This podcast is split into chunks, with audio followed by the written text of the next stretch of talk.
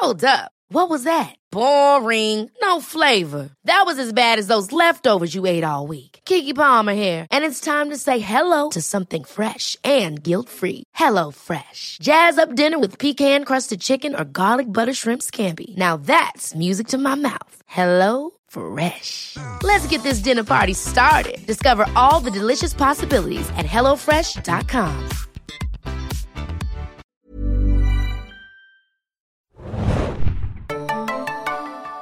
Hallo und herzlich willkommen, liebe Zuhörer und Zuhörerinnen, zu einer neuen Ausgabe des Serienjunkies Podcast. Natürlich mal wieder über Game of Thrones, die sechste Staffel. Mein Name ist Felix und mit mir im Podcaststudio sitzen mir gegenüber Hanna. Hi. Und zu meiner Linken Mario. Ahoi.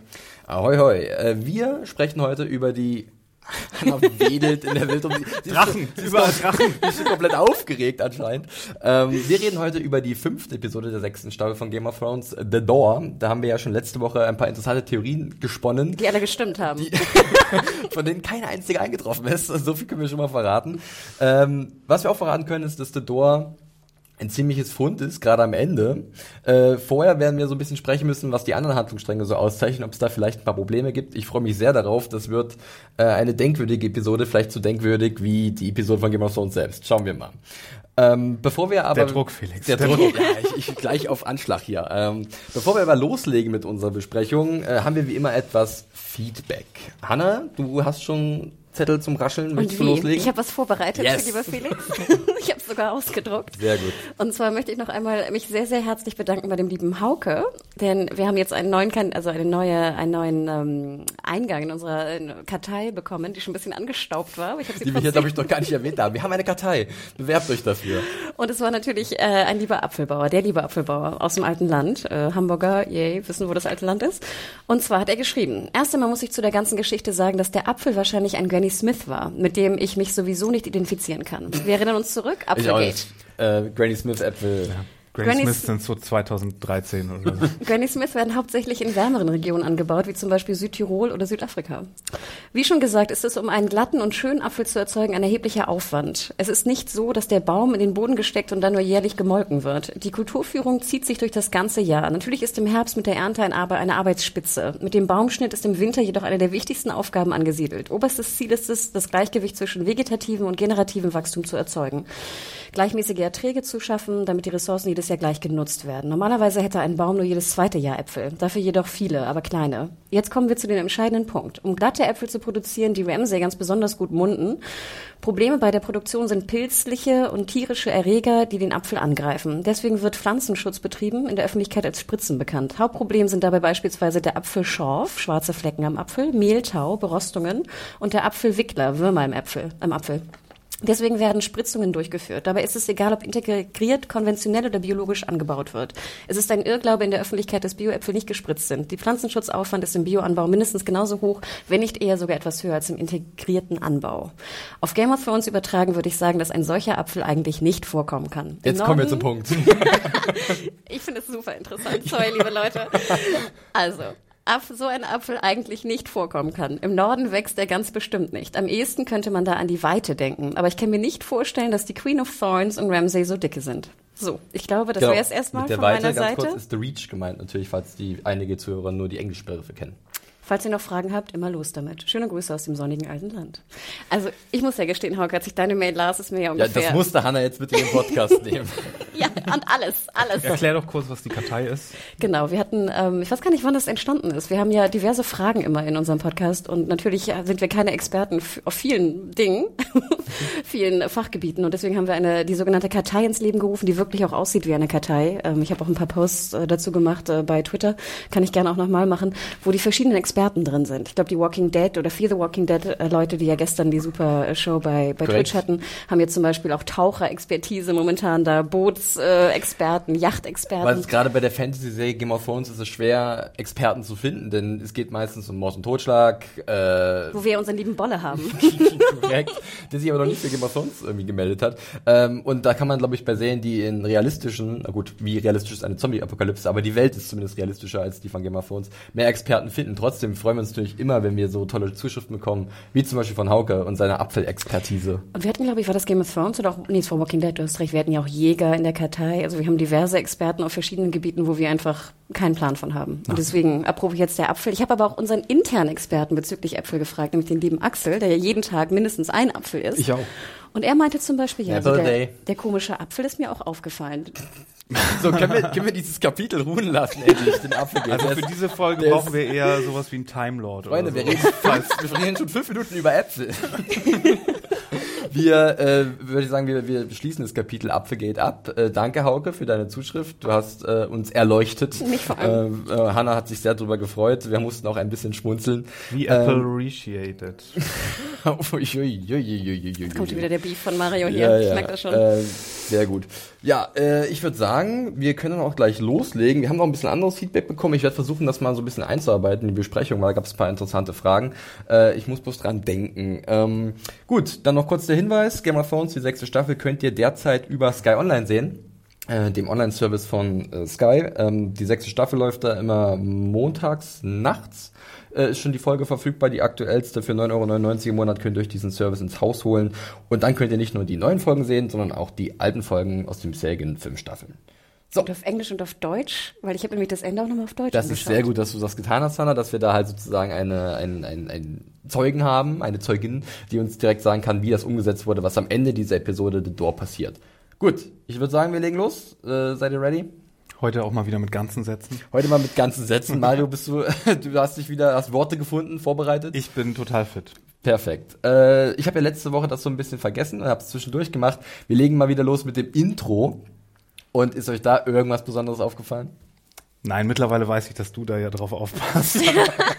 Also, du wischst es immer gleich weg, oder was? Das Äh, macht- Es obliegt mir. Eins von deinen Dingern. Ja gut, also... Ich, äh, ich kann was dazu sagen. Ja, bitte, Hanna. Also ich habe nicht auf äh, verschiedene Häuser oder Animationen geachtet. Ich habe nur gesehen, dass Pike drin vorkam. Und Das heißt ja nichts mehr. und habe mich gefreut für, für Mario.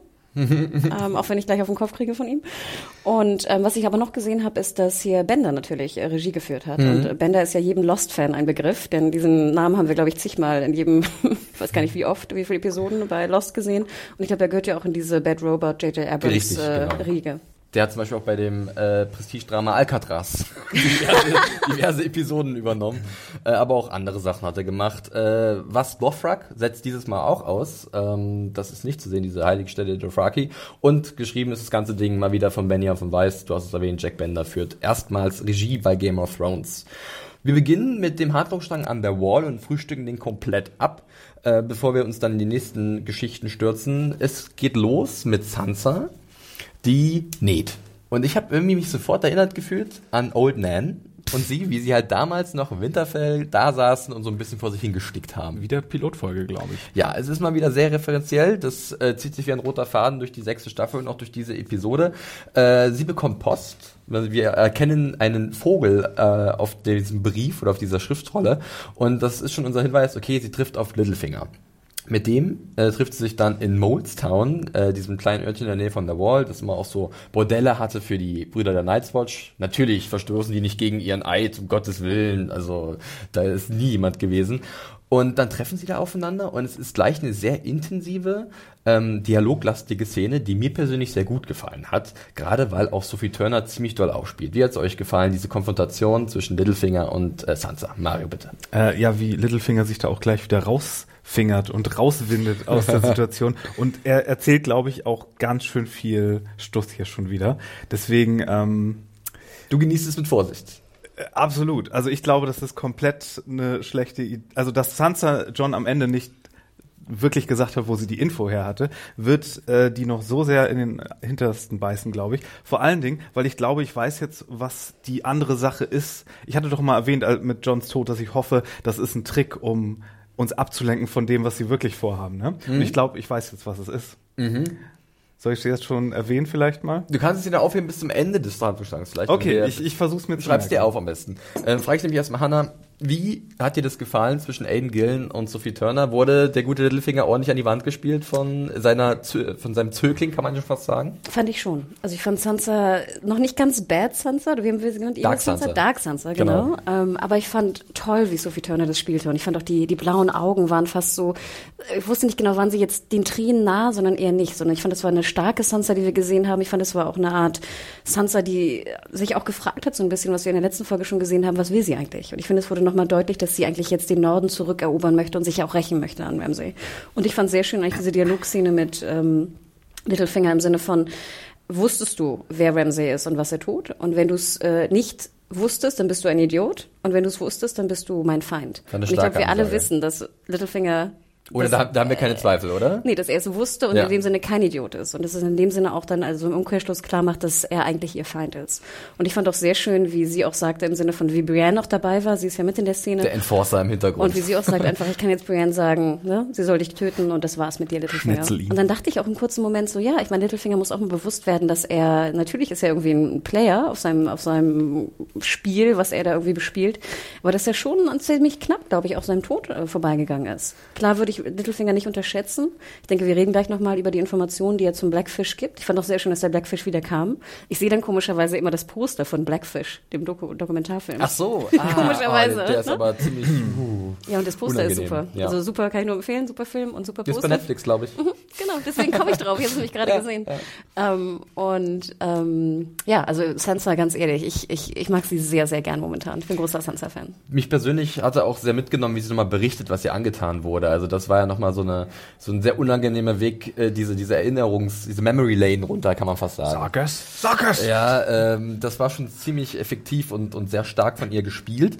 Ähm, es ist ja dann auch interessant, dass Littlefinger sofort sich sehr unterwürfig gibt. Äh, vielleicht, weil er erkennt, das ist gerade, dass er das über, überstrapaziert hat vielleicht, dieses Glück mit Sansa, also Glück sage ich schon, diese, diese, diese Allianz mit Sansa, dass er jetzt merkt, okay, ich muss jetzt wirklich aufpassen, weil äh, sie ist gerade etwas unberechenbarer geworden. Nee, so Schleim-Mode ist er doch ständig drin. Das war doch letzte Folge erst. Es ist aber schon eine Taktik, wenn er Robin- sagt, ja, dann töte mich doch jetzt, oder? Ja, aber das ist Er sehr, ja sehr kalkuliertes Risiko, Ja. glaube ich. Ich glaube, er weiß, wie gut er Leute um den Finger wickeln kann. Und ich glaube, da ist er sich seiner Fähigkeiten auch absolut bewusst, sonst wäre er nicht so weit gekommen. Und hier ist es wahrscheinlich ein strategisch wichtiger Punkt, die Information jetzt so an den richtigen Ort zu bringen. Und äh, früher oder später muss er sich Sansa stellen und diese Entschuldigungsszenerie aus sich auch spielen lassen. Da hat er, glaube ich, gar keine andere Wahl. Aber bevor wir halt diese eine Information kommen, äh, bekommen über den Blackfish, äh, gibt's ja noch diese andere Information, und zwar, dass er mit seinen Whale-Soldaten schon bei Maud Kalen ist und bereit ist, ihr zu helfen. Und Sansa sagt aber, ohne mich. Und da frage ich mich so ein bisschen, das ist so ein paar Mal in der Episode so eine Sache, ähm, ob, ich, ob es euch stört, dass diese Distanzen und diese Reisen in Game of Thrones doch immer relativ schnell passieren. Ja, oder? Der war ja, ja. gerade noch in der Whale, du musst halt doch ein Stückchen bis Norden, also der ist ja bis hinter Winterfell gereist, jetzt Littlefinger. Wenn wir es nicht ganz sehen, Die was, Zeiten, wo, er, ne? wo er überall ist, sollten wir vielleicht auch nicht alles glauben, was Littlefinger und einem erzählt. Du glaubst, die Soldaten sind nicht vor Maud Caven? Ich glaube, sagen wir so, ich weiß nicht genau, was da los ist. Ich glaube nur, dass Littlefinger einen komplett anderen Plan hat, jetzt selbst den Norden für sich einzunehmen oder auf irgendeine Art sich da nach oben zu bringen. Und ich glaube, die, da ist sehr viel Missinformation und da wird eine sehr, sehr böse Überraschung auf John warten, wenn er dort ankommt. Ich war fast ein bisschen traurig, dass er sagte, die Soldaten seien da, denn das würde bedeuten, dass wir vielleicht doch schon in Folge 6 die Schlacht sehen werden. Ja, sag ich, ja. Oder so, oder so. Deswegen, also ich, ich, wie gesagt, ich würde dir ja recht geben, dass ich auch nicht alles glaube, was äh, Littlefinger sagt. In diesem Moment würde ich sagen, dass es stimmt, dass er die Vale-Soldaten da oben hat, weil ich meine, wir haben vorher ihn gesehen in der Episode mit, wie er sie bekommen hat, auf jeden Fall. Also er hat sie bekommen. Ähm, und ich denke mal schon, dass er muss ja irgendwo auch im Norden sein. Ich schätze mal, er ist mit diesen Soldaten ja auch gereist. Ähm, und ich finde, es macht schon Sinn, dass er jetzt oben ist. Ähm, Ich kann noch einen Einwurf machen zu dieser Zeit, die vielleicht vergangen ist, die Littlefinger genutzt hat, um die Soldaten zu, zu mustern und sie dahin zu schicken. Und zwar ähm, wird in einer anderen, anderen Handlungsstrang, und zwar Marine wird gesagt, dass 14 Tage vergangen sind, ähm, seitdem der Pakt geschlossen wurde zwischen den Astapor und Junkai-Sklavenhaltern und dieser neuen Ruhe in der Stadt. Wenn wir diese 14 Tage anwenden, auch auf die Westeros-Zeit, dann sind das zwei Wochen, in denen man sicherlich äh, eine Armee aufbauen oder aufstellen kann, besser gesagt. Die ist ja abrufbereit, bis Moat Kalen sie bringen kann und dann selber weiterreisen bis Richtung Wall. Dennoch ist es natürlich ein bisschen sprunghaft, ganz klar. Also ich glaube, einigen nicht fällt es zwei. Wochen allein von Winterfell nach zur Wall gebraucht in der ersten Staffel? Das ist alles, also ich bin bei diesen Distanzen eh immer ein bisschen. Sind aber. Ich, ich denke auch, dass man sich da nicht zu sehr drauf versteifen sollte. Ähm, dass, dass da macht man sich vielleicht einiges Nein, nein. kaputt. Also das ist schon okay. Was ich interessant finde, ist aber auch, dass Sansa dann sagt, sie will halt diese, diese, diese Kräfte nicht haben, sie will diese Hilfe nicht haben. Und da frage ich mich, ist das jetzt klug? Natürlich ist sie sehr stolz und will sich selber helfen oder will mit John gemeinsam den Norden zurückerobern, aber sie sind halt normal zur Zeit in einer ziemlich krassen Unterzahl gegenüber Ramsey. Und ist es strategisch clever, äh, diese Hilfe auszuschlagen oder spricht da halt wirklich nur der Stolz aus ihr? Strategie ist ja nicht alles. Ja, Wenn sie ihm nicht, wenn sie ihm so weit nicht vertrauen kann, wie gesagt, sie, sie glaubt ja nicht, dass er das entweder aus Dummheit oder Boshaftigkeit gemacht hat und ähm, dann wäre es ja auch in beiden Fällen nicht klug, sich mit dem zu verbünden. Hm. Also ich denke auch, dass es eigentlich dem entspricht, was sie zumindest gerade gesagt hat. Ähm, also ich glaube jetzt nicht, dass sie Littlefinger als wirklich einen Feind ansieht, ähnlich auf einer ähnlichen Ebene wie Ramsay, aber ich glaube schon, dass sie jetzt nicht gemeinsame Dinge mit ihm machen will. Und die Frage bleibt ja auch, wenn sie jetzt ihm sagt, ich nimm will deine Soldaten nicht, wird er sich dann Ramsay wieder anschließen? Ich glaube eher kaum. Aber es ist natürlich ein sehr gewagtes Spiel. Und wäre ich Sansa gewesen, hätte ich eher gesagt, nein, ich nimm sie und hätte mir dann Gedanken gemacht, wie ich sozusagen Littlefinger nicht trauen kann. wie sie vielleicht ihn ausspielen kann. Genau. Hätte ich auch eine interessante Entscheidung gefunden. Sie sagt, okay, ich möchte die Ray-Soldaten nicht haben, geh wieder weg, kriegt aber noch dann die Information, die du schon angesprochen hast oder die wir schon hier generell angesprochen haben, und zwar über den Blackfish, Brian Tully, der eine Armee aufgestellt hat, unter den, äh, also in den Riverlands, sich River Run zurückerobert hat. Wir können uns River. Run, lange nicht mehr gehört. äh, der, die Heimat oder der Heimatort äh, der Tullys und ähm, sozusagen da äh, ist und eventuell als Verbündeter gewonnen werden könnte. Und das ist ja wirklich eine Information, die man mit Vorsicht genießen sollte, oder? Da stimmt doch so einiges nicht. Wir wissen nicht, wie viele es sind. Wir wissen nicht, ob der, wenn er überhaupt Soldaten hat, äh, ob er überhaupt in der Lage ist, sie nach, äh, in den Norden zu entsenden und nicht selbst sie braucht vor Ort. Also das ist ein bisschen schwammig, oder? Was aber dadurch, finde ich, schön deutlich wird, ist das, was wir auch letzte Episode angesprochen hatten, ist, dass einfach der Norden oder zumindest die, River, die Riverlands zählen ja, glaube ich, nicht zum Norden, ne? Nee, das ist ja nee. so Südwesten irgendwie, oder? Ja, so eher so Zentrum sogar von, Zentrum von Westeros. Westen. Ja, genau. Westen. Gut, im mal Westen ist ja auch Lannisport, die, der Heimat der Lannisters. Also das Westeros macht ja so, so eine Biege bei Moat Cailin. Mhm. Da geht das ja so nach links weg. Also die Karte hängt leider nicht mehr. Die ist bei, ist bei ist dir bei im Büro, ne?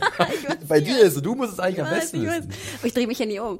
Aber nein, also sozusagen, es ist ein, aber das der, das, was, wo ich hinaus wollte, ist, dass äh, Westeros ja einfach, dass da viele Häuser sind und viele ähm, Gruppen, Gruppierungen. Und wir hatten ja letzte Woche schon die Gruppierungen im Norden angesprochen, die auch nochmal in der Serie, finde ich, sehr schön angesprochen werden, vor allem auch mit Karte. Und jetzt haben wir ja in den Riverlands sind ja auch noch zig Häuser. Und äh, ich meine, der Blackfish ist ja geflohen, das wissen wir. Ähm, auch die Red Wedding äh, hadert ja immer noch sozusagen in Westeros rum und, Und die der Folgen Blackfish hat auch davon. einen großen Namen. Selbst Davos sagt, er ist eine Legende. Ja. Genau. Und deswegen kann ich mir schon vorstellen, dass er vielleicht sozusagen es doch geschafft hat, die Riverlands zu vereinen und da irgendwie ein paar Soldaten abzugreifen. Also ich finde es interessant. Ich würde es nicht komplett als Lüge ähm, abmachen. Äh, machen. Wie heißt es? Ab Abtun. Legen, abtun. Genau. Ja, äh, ich bin da noch ein bisschen vorsichtig. Ich finde es natürlich sehr interessant, wenn, wenn in der Richtung was passiert, aber es ist natürlich wieder eine Information, die von Littlefinger kommt und den wissen wir ja einzuschätzen. Aber was hätte Littlefinger davon? Er würde ja, er wollte ja eigentlich, dass Sansa sich wieder mit ihm verbündet und seine Soldaten nimmt. Wenn er jetzt sagt, da gibt es noch andere Soldaten, die potenziell ihr wohlgesonnen sind, dann ist er ja eher, negiert es ja eher seine Strategie. Ich weiß nicht, ob er dann vielleicht nicht dann die, die, die Riverlands angreifbar macht, wenn er halt die Armee von Blackfish abgezogen wird. Also, äh, dass er dann davon einen Vorteil hat. Ich meine, wenn er wirklich Soldaten in Moat Cailin hat, wir wissen das aus den älteren Staffeln, auch Moat Cailin ist halt der Weg zum Norden. Alles drumherum ist irgendwie mit Sumpf und irgendwelchen Treibsenden oder so äh, ausgestattet. Und von da aus musst du durch diesen Ort gehen, wenn du wirklich in den Norden willst, beziehungsweise in den Süden. Und wer diesen Punkt hält, das ist schon strategisch sehr wichtig. Und wenn Littlefinger tatsächlich gerade damit, sagen wir mal, ein paar tausend Soldaten ist, dann äh, wird er schon fast so zum, zum Pförtner. Also wie die Phrase zum Beispiel äh, in den frühen Staffeln, als du halt diesen Fluss über, überqueren musstest.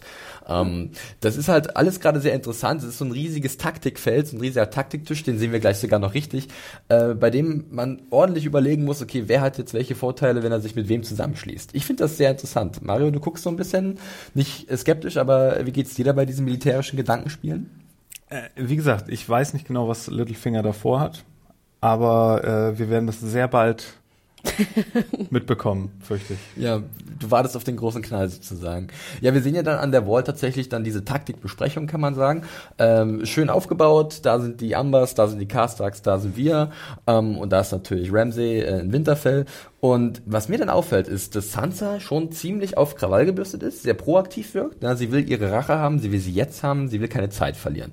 Und da ist es eigentlich ganz gut, dass mal wieder Davos da ist, unser kühler Kopf vom Dienst, und der sagt, okay, ich kenne vielleicht den Norden nicht, aber ich kenne, wie Menschen ticken, wie, wie, wie Leute ticken. Und die werden sich nicht für irgendeinen Krieg einschreiben, sozusagen, äh, den sie verlieren werden. Und ich fand es irgendwie ein bisschen komisch, dass Sansa auf einmal so, sie wirkte so ein bisschen zu zu sehr von ihrer Rachlust gepackt für meinen Geschmack. Und das ist für mich, für mein Empfinden sehr riskant. Oder? Also, dass sie sich vielleicht kopfüber in ihr Verderben stürzt, dass sie vielleicht ein bisschen ruhiger agieren sollte? Wir wissen es nicht. Also dann würde ich jetzt auch mal die, einfach auf die Karte spielen, dass wir, glaube ich, in Erfahrung bringen werden, ob die Entscheidung richtig ist oder nicht. Also ich kann verstehen, dass Sansa Rache möchte. Und wenn du sagst, zwei Wochen sind vergangen, dann ist es ja auch nicht eine so, eine so kurzfristige Entscheidung, sondern sie hat John gesagt, ich möchte Rache üben, ich möchte, dass wir jetzt loslegen. Ähm, wie lange soll sie denn warten? Was soll noch passieren? Ich finde bloß halt, ich weiß nicht, sie hat, es, für mich beißen sich ja zwei Szenen. Ich habe es auch in meiner Review geschrieben. Ich finde halt die Szene mit Littlefinger ziemlich stark, weil sie da sehr gekonnt äh, ihre, ihre Stärken einsetzt. Sie manipuliert ihn ja in gewisser Weise auch, indem sie ihn nochmal vor Augen führt, was ihr widerfahren ist durch Ramses Hände. Ähm, und dann ist sie aber auf einmal so krass darauf erpicht, wir müssen jetzt los, aber es gibt noch keinen richtigen Schlachtplan. Weil das Ding ist ja auch, ich meine, John hat ja die Wildlings-Armee und wir haben gehört, es sind 2000 Mann. Was machst ja. du denn mit denen? Lässt du die einfach in Moldham rumhängen oder was? Du kannst das ja. nicht beflügen, du kannst keinen, also.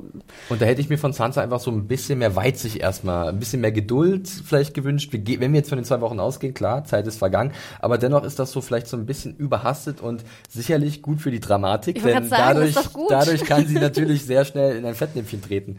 Aber äh, es war so ein bisschen, ich möchte nicht sagen komplett charakterunkonform, aber äh, ich hatte mich etwas gewundert. Marco, hattest du irgendwelche Probleme damit? Nee, mit der Szene jetzt wirklich nicht. Okay, nee, das ist ja okay. Das ist ja äh, vollkommen in Ordnung. Ich noch ein, du darfst ein, auch mal der Bad Cop sein. Ja, auch ich wollte noch eine Frage stellen. Ähm, als Littlefinger, als die Szene endet, sagt sie ja sozusagen, ich habe die Armee meines Bruders. Und dann sagt er ja, Halbbruder. Mhm. Wie, wie würdet ihr das einschätzen? Was ist da, was ist da die Intention Halbarmee. von?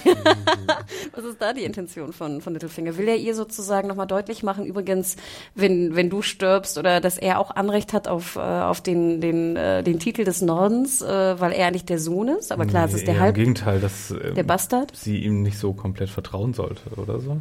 Ja, deswegen. Und sie lügt ja auch nachher zu ihm. Deswegen ist das sozusagen, glaubt ihr, sie lügt, weil er gesagt hat Halbbruder und sie dann doch Angst hat um die um das Erbe von von Ned Stark? Oder warum warum flüstert ihr das noch ins Ohr? Ja, das das ist. Ich denke auch, das ist eine Möglichkeit. Eine andere Möglichkeit ist für mich auch, dass einfach ähm, John äh, einfach nicht den Namen Stark hat. Und äh, sobald sie tot ist, ist halt der dieser dieser Kampf für die Starks vielleicht so ein bisschen verloren, weil John ist alleine nicht in der Lage, die Leute hinter sich zu versammeln, weil sie nach wie vor auf diese Karte setzen. Die Starks sind noch existent in den Gedanken der Menschen im Norden, the more remembers. Und dadurch ist es natürlich ein Risiko, zu viel Vertrauen zu haben in diesen Namen, in John, weil er ist nun mal kein Stark. Ja, aber von ihrer Warte aus würde ich sagen, ja, du hattest recht. Sie will jetzt unbedingt los, sie sitzt da auf heißen Kohlen seit zwei Wochen schon und äh, weiß unterbewusst oder, oder auch bewusst halb, dass die Info, die sie hat, vielleicht nicht ganz koscher ist. Ähm, oh, weil sie weiß, wo sie herkommt. Mhm. Und ich glaube deswegen. Also will sie jetzt schon so vielleicht so ein bisschen John dazu drängen, ja, loszulegen. Ja, vielleicht, vielleicht wäre er gar nicht gegangen, wenn er wenn, wenn er wüsste, dass es von Littlefinger ist. Ja. Der hätte Davos auf jeden Fall gesagt, äh, was, die Information kommt von Littlefinger? Okay. Den Namen habe ich doch schon mal gehört. Das ist der Typ, der hier alle ausspielt. Und nachher bestarkt sie ihn ja fast, indem sie ihm auch so einen, so einen Mantel an der Netztag äh, gewoben oder fand gestrickt ich, hat. Fand ich auch ein interessantes Element in der Episode. Generell wurde viel mit diesen Symbolen und diesen Zeichen gearbeitet, um irgendwie ein, ein, eine, eine gewisse ja, irgendwas, irgendwas darzugeben, irgendwas darzustellen äh, und sozusagen äh, Leute wieder um den Finger zu wickeln. Ja, komm bisschen, schon, Team Wolf, yeah. Ja, also so ein bisschen so unterbewusst, ach guck an, der sieht aus wie Eddard Stark vielleicht. Genau, legt dir mal so einen halben Wolf über die Schultern. Aber die, die, die Kostüme sahen natürlich mal wieder fantastisch aus, oder? Ja, ich fand auch schön, dass sie sozusagen auch, dass sie ihren, ihren Wolf wieder auf die Brust äh, genäht hat und dass sie auch nochmal deutlich macht, dass jetzt wirklich der Stark wieder da ist und die Norden äh, zusammenbringen möchte. Es ist ja auch eine interessante Konsequenz dann, dass Brienne äh, nach Riverrun oder in die Riverlands äh, reisen soll, um sozusagen die Armee vom äh, Blackfish äh, ja, ranzuholen. Ähm, was jetzt auch interessant ist mit Blick auf die Bücher, wo Brienne sich auch irgendwann mal in diesen Regionen von Westeros wiederfindet, äh, ist jetzt eine interessante Entscheidung, das so zu machen. Sie ist aber auch sehr skeptisch, ne? ganz klar. Äh, in ihrem im Beraterstab von Sansa und John sind halt zwei Leute, die halt ihren König mit umgebracht haben. Ähm, da war es Melisandre, haben jetzt nicht ihr größtes Vertrauen. Und dann ist dann noch dieser Tormund, dieser Wildling, der immer so schöne Augen macht. Da gibt's ja diese wunderbare Szene, als er auf dem Pferd sitzt. Na, was geht? Fand ich sehr gut. Das wieder. war aber diesmal doch wirklich Ekel von Brienne, oder? Oder wie habt ihr Ja, es gelesen? ja, zumindest, Diesmal ein bisschen mehr. zumindest ja. plakativ. Vielleicht will sie sich ihre eigenen Gefühle auch selbst noch nicht eingestehen. Ein bisschen rar machen, ein bisschen teasen. Sie ist super stark. Er ist ziemlich haarig. Aber kommt denn jetzt, ähm, also ich finde es erstmal schade, dass Brienne und Sansa auseinandergerissen werden. Ich fand, das war ein sehr schönes Team, davon hätte ich sehr gern mehr gesehen. Aber wird denn jetzt Tormund mit Brienne in die Riverlands gehen? Ich glaube nicht. Tormund bleibt an Johns Seite. Oh, wenn wir diese Blicke nicht mehr was, haben. Was ich mich halt auch so frage, ist, wo ist denn jetzt diese, ich nenne es mal, ich nehme mal den englischen Begriff, diese Base of Operations, das Hauptquartier jetzt. Sie ziehen ja von der Wall weg. Wo geht's hin? Sind sie jetzt schon, also wird uns suggeriert, dass sie jetzt schon die einzelnen Häuser anreisen, wie zum Beispiel Glover, Mormont, um halt da Soldaten zu gewinnen? Ich dachte. Ähm, und die Mendeleys müssen sie ja noch suchen. Mendalis wäre halt, ist ja auch eine große Macht im Norden. Ähm, aber ich fände es irgendwie sinnvoller, wenn man sich irgendwo so einen Stützpunkt aufbaut, von dem man dann aus agieren kann. Da ist vielleicht die Wall nicht die beste Idee, weil das halt sehr weit im Norden Campaign ist. Headquarters. Ja, genau, ist so, genau richtig. Irgendwie so, so Hauptquartier halt. Ähm, aber das machen sie anscheinend alles irgendwie on the road. Die müssen jetzt ja irgendwie 2000 Whitelings mit sich mitschleppen, ne? Das sehen wir Deswegen. alles nicht. Und ich würde ja mal Headquarters ja auch mal blöd, weil das musst du ja auch beschützen. Ist richtig. Da ist vielleicht doch sinnvoll, dass man irgendwas Mobiles hat, ne? Ähm, das wird man dann auf jeden Fall demnächst sehen. Also ich bin gespannt, wo es uns hin verschlägt, auf jeden Fall. Also es gibt ja so viele Möglichkeiten. Es wäre natürlich sinnvoll gewesen, sich vielleicht doch mit Littlefinger zusammenzutun und Maud Kalen anzugreifen und dann als Basis zu wählen. Da könnte man halt verhindern, dass vielleicht Ramsey noch Unterstützung von den Freys bekommt, die ja auch in Riverlands sind, die mit seinem Vater im, im, äh, eine, eine Allianz hatten. Ähm, man hätte dann von da aus gut attackieren können. Man hätte von mehreren Seiten natürlich Winterfell attackieren können. Man wäre, glaube ich, näher dran an den Mendalis auch, die ja so im Südosten von, vom Norden sind. Im Südosten vom Norden. ja, ähm, aber ja, das wäre eine Idee gewesen. Aber es ist natürlich auch eine Strecke wieder, ne? Da muss dann auch erstmal wieder die bewältigen. Strategie oder Experten. Ja, Was wirklich. denkt ihr dazu? Könnt ihr da gerne mal euren Senf zu abgeben. Äh, Ed wird an der Wall zurückgelassen, jetzt ist der Commander, es ist auch mal so ein kleiner Comic Relief Moment. Äh, und ja, wir verlassen die Wall und ich bin gespannt, wo es hingeht. Also es ist gerade äh, so ein bisschen Aufbruchstimmung da an der Stelle und äh, ich kann mir gar nicht irgendwie denken, was das nächste Schritt ist. Ich vermute, dass sie halt gleich irgendwie bei irgendeinem Haus im Norden ankommen und dann äh, von ihren Plänen diesen berichten, oder? Was denkt ihr? Klingt gut. Ja? Ah, nee. Manu traut dem Braten überhaupt nicht. Solange der Littlefinger da oben rumwieselt. Der, der hat da schon alle, der, der hat schon alle, in der ganzen Zeit, wo wir ihn nicht gesehen haben, hat er alle Häuser abgeklappert Oh. und mit denen was klar gemacht und egal wo die, die jetzt da ankommen, da wartet eine, Ja, aber er braucht doch eine Wardenness of the North. Ich setze auch Ja, ganz viel auf dieses North Remembers Ding, ganz ehrlich. ich Ich, glaube, dass Ja. das sehr wichtig ist. Und der Norden tickt komplett anders als, als andere Teile von Westeros, glaube ich. Und da, da habe ich sehr viel Vertrauen drin, dass der Stark-Name nach wie vor Gewicht hat. Und du hast ein tolles Gespann mit Sansa, die jetzt, äh, sagen wir mal, null Bullshit Sansa, ja. Also die, die will jetzt irgendwie anpacken. Da kann man sich vielleicht ein bisschen über die Charakterzeichnung aufregen, aber es ist auch nur so ein kleiner Kritikpunkt von mir gewesen. Ich finde es eigentlich super, dass sie jetzt so äh, äh, ja, ermächtigt ist eigentlich schon und äh, hier auch mehr eigentlich in Erscheinung tritt als John, der teilweise nur mal kurz was sagt, hier, wir werden vielleicht auch vom Norden angegriffen, von den White Walkern, im Süden ist Gefahr. Aber dieses Duo, das, das verspricht irgendwie wieder ordentlich Zunder. Gut, äh, würde ich sagen, lassen wir äh, die äh, vollblütige Stark-Tochter zurück und den, den, ihren Halbbruder John und kommen zu einem anderen Stark-Mädel und zwar reisen wir rüber nach Bravos zu Arya. Und die trainiert mal wieder mit The Wave, kriegt mal wieder ordentlich auf den Sack, äh, kassiert ein paar Kinnhaken, äh, macht vorher noch eine einen komischen Kampfmove, springt irgendwie hoch. Hashtag Ninjaria. ja, Mario, ja, war das okay? sehr nett, sehr nett. Marios Seal of Approval. Dankeschön, Dankeschön. Aber kurze Frage, ist es langsam ermüdend, dass Arya immer Ja. wieder auf den Deckel kriegt? Also ich muss ganz ehrlich sagen, diese, diese Szenen mit dem Wave und ihr und dieses Rumgeklopfe da mit ihren Stäben, also ich denke immer so, oh. Es wird in Folge 10 oder 9 oder so, wird es so einen riesen Payoff haben, wo sie irgendjemanden so komplett vermöbelt. Und in der Zwischenzeit dürfen wir, in der Zwischenzeit dürfen wir einfach nicht vergessen, oder sollen die Zuschauer einfach nicht vergessen, ja, sie kann das. Hier ist der Beweis, sie trainiert die ganze Zeit. Wir haben, Was ich auch nicht so ganz verstehe, und ich meine, das ist jetzt ein bisschen vorweggegriffen, aber das habe ich mich wirklich gefragt. Was ist denn jetzt der Sinn des Ganzen? Weil im Sinn, wenn ich mir das überlege, wenn Arya jetzt No One werden sollte, dann ist Arya nicht mehr eine Stark und hat ihren ganzen Rachefeldzug äh, ad acta gelegt. Was wir ja alle nicht wollen, weil ich denke, die Geschichte wird ja dahin ich gehen, glaube, wir alle auch- wissen auch, auch dass nicht das passieren nie dass das nicht passieren wird. wird. Genau so. Aber wenn es sozusagen nicht passieren wird, was sehr, sehr, sehr, sehr wahrscheinlich ist, dann ist ja, sind ja auch die Faceless Men und auch hier unser, unser deutscher Freund. Tom äh, Blaschi, ja. Genau. Sind ja dann irgendwie unfähig, weil dann wissen sie ja nicht mehr, dass sie No One wird. Deswegen ist es für mich schon überhaupt nicht. Äh, Es ist eigentlich ich- nur eine Frage, es ist die Frage äh, des Obs, sondern des Wann. Also wann äh, kehrt Arya diesem Ort den Rücken und wird doch wieder zurückkehren, ist so ein bisschen mein Eindruck. Denn sie wird, glaube ich, nicht da ihr Leben als Assassinin frönen Genau. und also sie wird irgendwann diesen Ort wieder verlassen. Und ähm, vorher finde ich halt diesen Handlungsstrang ganz interessant, weil es so ein bisschen Informationen gibt zum äh, House of Black and White und zu den Faceless Men. Es ist so ein bisschen Expositionsgelaber, wie sie halt entstanden sind, dass sie halt Bravos sogar gegründet haben, wenn ich es richtig verstanden habe. Ähm, das ist, glaube ich, ganz cool, wenn du so ein bisschen Worldbuilding betreiben willst. Aber klar, im Hinterkopf hast du immer, irgendwann sind wir hier wahrscheinlich weg und äh, Arya nimmt die Fähigkeit mit, die sie hier erlernt hat Und von und nutzt sie woanders. Und vor allem, dass sie nicht nur Leute umbringen, um irgendwie so Vigilante-mäßig eine bessere Stadt zu machen, sondern dass auch jeder ankommen kann. Hier hast Ja. du ein paar Dubl äh, Aber Dublonen das, aber und äh, die will ich schon, weghaben. Oder? So eine Szene hatten wir auch in der fünften schon, dass einfach jemand die beauftragt hat, jemanden umzubringen. ja, das Ding ist halt. Aber das war doch auch ein Bad Ja, gut, hier ist, noch, hier ist noch ein Problem. Wir wissen noch nicht wirklich, warum diese Schauspielerin umgebracht werden soll. Also bei dem einen Typen, der umgebracht wurde, also der vergiftet wurde von Arya, oder nee, der wurde überhaupt vergiftet? Sie wurde ja dann abgelenkt von, von Maren Genau, sie Trent. hat ihn nicht vergiftet. Äh, genau, richtig. Aber äh, er war halt wirklich ein Fiesling, dieser Versicherungsvertreter, äh, kann Aber man er so wurde fast sagen. beauftragt, das, der, der, der auf, das war ein Auftragsmord, oder? Genau, richtig, ja.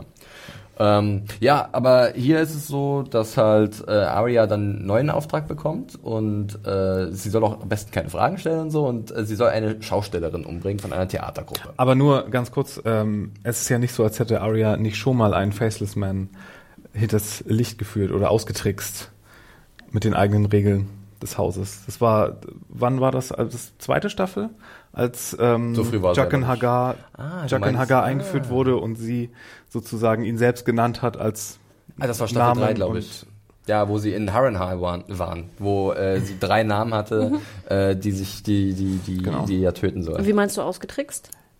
Naja, sie hat doch gesagt, entweder hilfst du mir hier Genau. äh, rauszukommen oder äh, ich nenne dich als dritten Namen und dann hat Musst er sich selber töten, das Ja, dass, dass sie trickreich ist, habe ich ja nie. Also das, das, das kann ja schon passieren. Aber ich finde sozusagen, es würde die Faceless Man äh, noch weiter schmälern, wenn sie einfach Arya bleibt, also The Girl irgendwie, also nicht No One wird und dann trotzdem alle Kräfte kriegt von den Faceless Men. Ja. Faceless Man. Aber dann, Oder? ja, wenn- ja, wenn es aber so wäre, dann wäre es ziemlich langweilig. Deswegen ist es wieder gut, dass sie wahrscheinlich doch irgendwann wieder die alte wird. Wir sehen sie erstmal bei diesem Theaterstück, was da aufgeführt wird. Was oder auch, wir oder ihr Rachefeldzug wird halt in äh, das in äh, die die Pläne des des Faceless Gods irgendwie mit integriert und das trifft sich irgendwann. das Manifest Gods. Sie wird dann zum Avatar dieser ja. Kann auch passieren. Warten wir mal ab, kommen wir zum Theaterstück. Ich fand das eigentlich sehr unterhaltsam, muss ich sagen. Sie spielen ja so ein bisschen die Ereignisse aus der ersten Staffel von Game of Thrones vor. Äh, wir sehen unter anderem Richard E. Grant, den ich persönlich sehr gerne habe, wenn ich ihn irgendwo mal sehe. Ich glaube, wie geht's euch da? Mario, Oh ja, du bist auch ein großer Fan unbedingt. von ihm. Äh, wir werden ihn niemals vergessen in Hudson Hawk, der Meisterdieb, wo er den Bösewicht gespielt hat. Und hier spielt er auch sehr pompös, Robert, ähm, wie er halt vom Eber niedergestreckt wird. Und Arya findet das alles noch ganz witzig. Das hatten wir auch schon mal vorher, ne? Bei der Bei bei der Wedding. Red Wedding Nee, mit nee, der den das, war, Purple das war Wedding. die Purple Wedding. Bei der Purple Wedding, Ähm, richtig. Zweite Folge, vierte Stimmt. Staffel, The Lion and the Rose, äh, Hochzeit zwischen Marjorie und Joffrey. Da gab's das halt mit Zwergen. Ähm, damit hat er halt noch Tyrion eins ausgewischt. Und ich finde das sehr interessant, wie halt Informationen durch diesen, kleinen durch diese Welt sind halt, hier nicht bei Fantasy. die, wie halt Informationen durch diese riesige Welt äh, transportiert werden. Das ist halt der einfache Pöbel, der da steht und der sich das anguckt. Und die kriegen halt damit mit, was gerade in Westeros passiert. Und das ist alles ganz amüsant, aber natürlich auch nicht wirklich wahr, wie das dann dargestellt wird. Wie hat euch diese Vorführung gefallen und fandet ihr diesen doppelten Boden, dass halt Arya sich dadurch natürlich auch verletzt fühlt und angegriffen, weil sie weiß, was passiert ist. Wie fandet ihr das? Also ich fand es, sorry. Äh, wahrscheinlich wurde sie ja dort ja mit Absicht hingeschickt erstmal als Probe sozusagen. Deswegen hat sie gerade dieses Assignment Ja. bekommen. Uh, das ist eine sehr gute Überlegung. Ja, natürlich wissen die natürlich, welches äh, Stück da läuft und Mhm. das ist, glaube ich, so so ihr ihr, ihr Abschlussprüfung. Kann sie sich davon freimachen, was sie da sieht? Also Genau. wird sie dadurch nicht äh, pro provoziert, doch Arya zu bleiben. Aber die Vorführung an sich, Hannah? Genau, ich fand es war ja sehr auffällig, dass es auch nicht ganz stimmt, was da alles äh, vorgespielt wird. Und wir sehen jetzt ja zum Beispiel, was sehr auffällig war, auch in, in dem, was Mario auch sagte, dass Ned der totale Tölpel ist, der da irgendwie äh, rumläuft und total dämlich ist. Ähm, wir sehen, dass äh, Joffrey irgendwie auch relativ so ein kleiner lieber Junge ist, also überhaupt keine, niemanden foltert oder irgendwas, gar nicht äh, Joffrey-mäßig ist. Und dass auch Cersei relativ äh, gut bei wegkommt. Ja. Robert ist weiterhin der furzende und rumhuende, trinkende, was auch immer, ähm, König. Respekt an den Fortsmann, der die Effekte eingespielt hat bei dieser Vorführung. Ähm, und das Interessante fand ich, das war ein Kommentar unter deiner Review, Felix, dass jemand sagte, dass er irgendwo gelesen hätte, dass Cersei sozusagen äh, das betreiben würde, dass äh, positiv über sie berichtet wird in solchen Stücken. Ah, Und dass das sie da so ein ich- paar Münzen locker macht, damit Genau. halt. Äh, Wie so eine Art PR in Ja, ja. Westeros.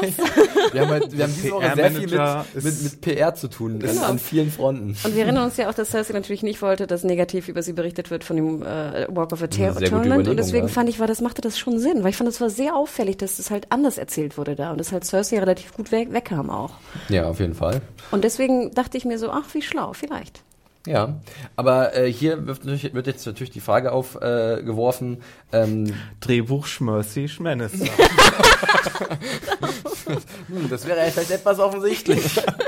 ähm, hier wird halt die Frage aufgeworfen, ob Arya vielleicht hier jetzt diesen Punkt hat, dass sie sagt, nein, ich muss irgendwann das begradigen, was da passiert ist in Westeros. Also ich werde nicht mein Lebtag hier in Bravos verbringen, ich muss irgendwann rüber zurück und diese offene Rechnung begleichen. Also das ist ja schon dann wieder so ein Zeichen dafür, dass es tatsächlich für sie wahrscheinlich in Bravos irgendwann auch mal zu Ende gehen wird und dann wird sie weiterziehen. Oder wie seht ihr das? Ich würde es eher so auch einschätzen, wie Mario sagt, im Sinne von, dass einfach dieser, dass sie nie No One sein kann. Arya kann nicht No One sein, weil das einfach, das, das schmerzt zu sehr. Sie muss sich rächen. Das ist irgendwie in Arias äh, DNA.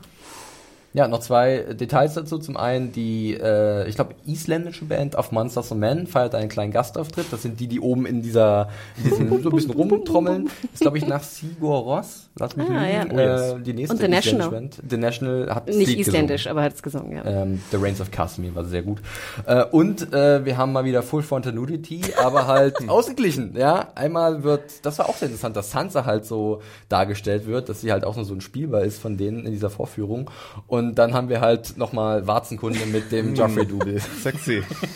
Sehr groß. Äh, ich habe ganz kurz mal weggeguckt, irgendwie Notizen gemacht, hab hochgeguckt und dann strahlt mich da äh, königliches Gemächt an. Also da war ich auch etwas überrascht. Aber gut, äh, besser, dass es ausgeglichen ist als, also es war jetzt nicht dramaturgisch wichtig. Da haben wir jetzt mal wieder diese. Na, was heißt aus, oh, komm, was heißt ausgeglichen? Also es ist schon so, dass die die weiblichen Brüste öfter mal sexy dargestellt werden. Na, das war Fall, ja. das war jetzt nicht besonders sexy. hey, hast du auch so viele Warzen? Ah, Ja, äh, sehr gut. Ähm, ich fand dann auch, ähm, dann geht's ja dann, also Arya ist ja dann irgendwie in dieser Garderobe mit drin und sammelt so ein paar Informationen, zum Beispiel über diese Darstellerin. Äh, ich weiß gar nicht mehr, wie war denn ihr Name? Lady Stork oder ich glaube, sie war nicht. Crane? Crane, Crane, Lady Crane, ja, genau. Crane, genau. Es gab mal so ein Casting auch für eine gewisse Lady Stark oder Stork und ich glaube, das war halt dann die, der Schauspielername in der Vorführung. Ähm, Aber ich, wir haben jetzt auch, glaube ich, gar keine Stark gesehen, keine Caitlin Double oder so. Ähm, ja, und äh, da fragt man sich halt, warum muss sie sterben? Aber- hatte eine Theorie, aber es hat sie eigentlich auch nicht zu interessieren, ne? Aber ich fand die Theorie war schon ziemlich sinnvoll, weil ich meine, die, die Sansa-Darstellerin regt sich ja auf, dass sie so wenig Lines hatte irgendwie. Es gibt keine kleinen äh, Rollen. das müssen wir nochmal sagen. There are no small parts. Und ich fand äh, die Theorie von, von äh, Arya im Sinne von, dass sie den Auftrag erteilt hat, die Lady Crane zu umzubringen, machte schon Sinn, fand ich. Ähm, ich fand es äh, kurz erklärt, ich fand es immer witzig, dass wenn Arya sozusagen undercover geht, sie immer so dasselbe Outfit anhat, mich immer Und sie frage. kommt generell da relativ einfach rein, Genau. ja, das, das ist auch egal, ja. Ja, aber Jacken Sie ist, sagt so, halt, sie ist so im Kino der Eisverkäufer, der nach dem Trailer nochmal kommt, aber mit ihren Klemms und Muscheln. Und Oh, ist Oysters, Clams und Cockles, da sind wir wieder, genau. Ähm, ja, aber Wie geil wäre das, wenn beim nächsten Mal so ein Eisverkäufer kommt und das dann ruft. Ah, das wäre super cool. nee, ähm, ja, sie, sie darf Langnese Muschelgeschichte. Sie darf sich halt darüber auch nicht so viel Gedanken machen, wie ja Jacken sagt, ne? weil was interessiert es sie? Das ist ein Auftrag, der wird erledigt und äh, mehr ist es auch nicht. Genau, sie ist Also- eine Dienerin, ne? Sie ist Genau. keine, sie soll keine Fragen stellen. Ja, aber insgesamt muss ich sagen, dass, also es wird dann auch so in Aussicht gestellt, dass sie die, sie über den Rum vergiften wird. Ja, mal gucken, in welche Richtung das geht. Insgesamt muss ich aber sagen, dass bei dem Handlungsstrang so ein bisschen, mir das, irgendwie fand ich es ein bisschen, so hat es vor, vor sich hingeplätschert, war mein Eindruck. Also ähm, es hat so ein bisschen mir der Zug zur Sache gefehlt, obwohl ich das mit dieser Theatervorführung sehr nett fand. Irgendwie war eine gute Idee, um das mal wieder zu zeigen. Ich fand, es wirkte sehr lang, komischerweise. Ich weiß, ich habe nicht Die gemessen. Aufführung war wirklich Oh ja. lang, ja. Ne, sie wirkte ziemlich lang. Ich finde aber, es wirkte auch so ein bisschen fast wie so ein Procedural. Als ob jetzt sozusagen, ich konnte mir richtig so ein Spin-off mit vorstellen. Popcorn davor? Oh, was kommt als nächstes? Genau, wo jetzt Arya irgendwie so Aufträge kriegt und irgendwie Leute, Leute umbringt. Ich weiß auch nicht. Ich fand, es war vom Pacing her sehr ungewöhnlich, Mhm. aber dafür schätze ich auch Game of Thrones, dass du irgendwie da einfach mal so eine 10 Minuten ähm, Theater, ne? genau, Szene reinbringst mit völlig neuen Charakteren, die ich aber alle nicht uninteressant fand.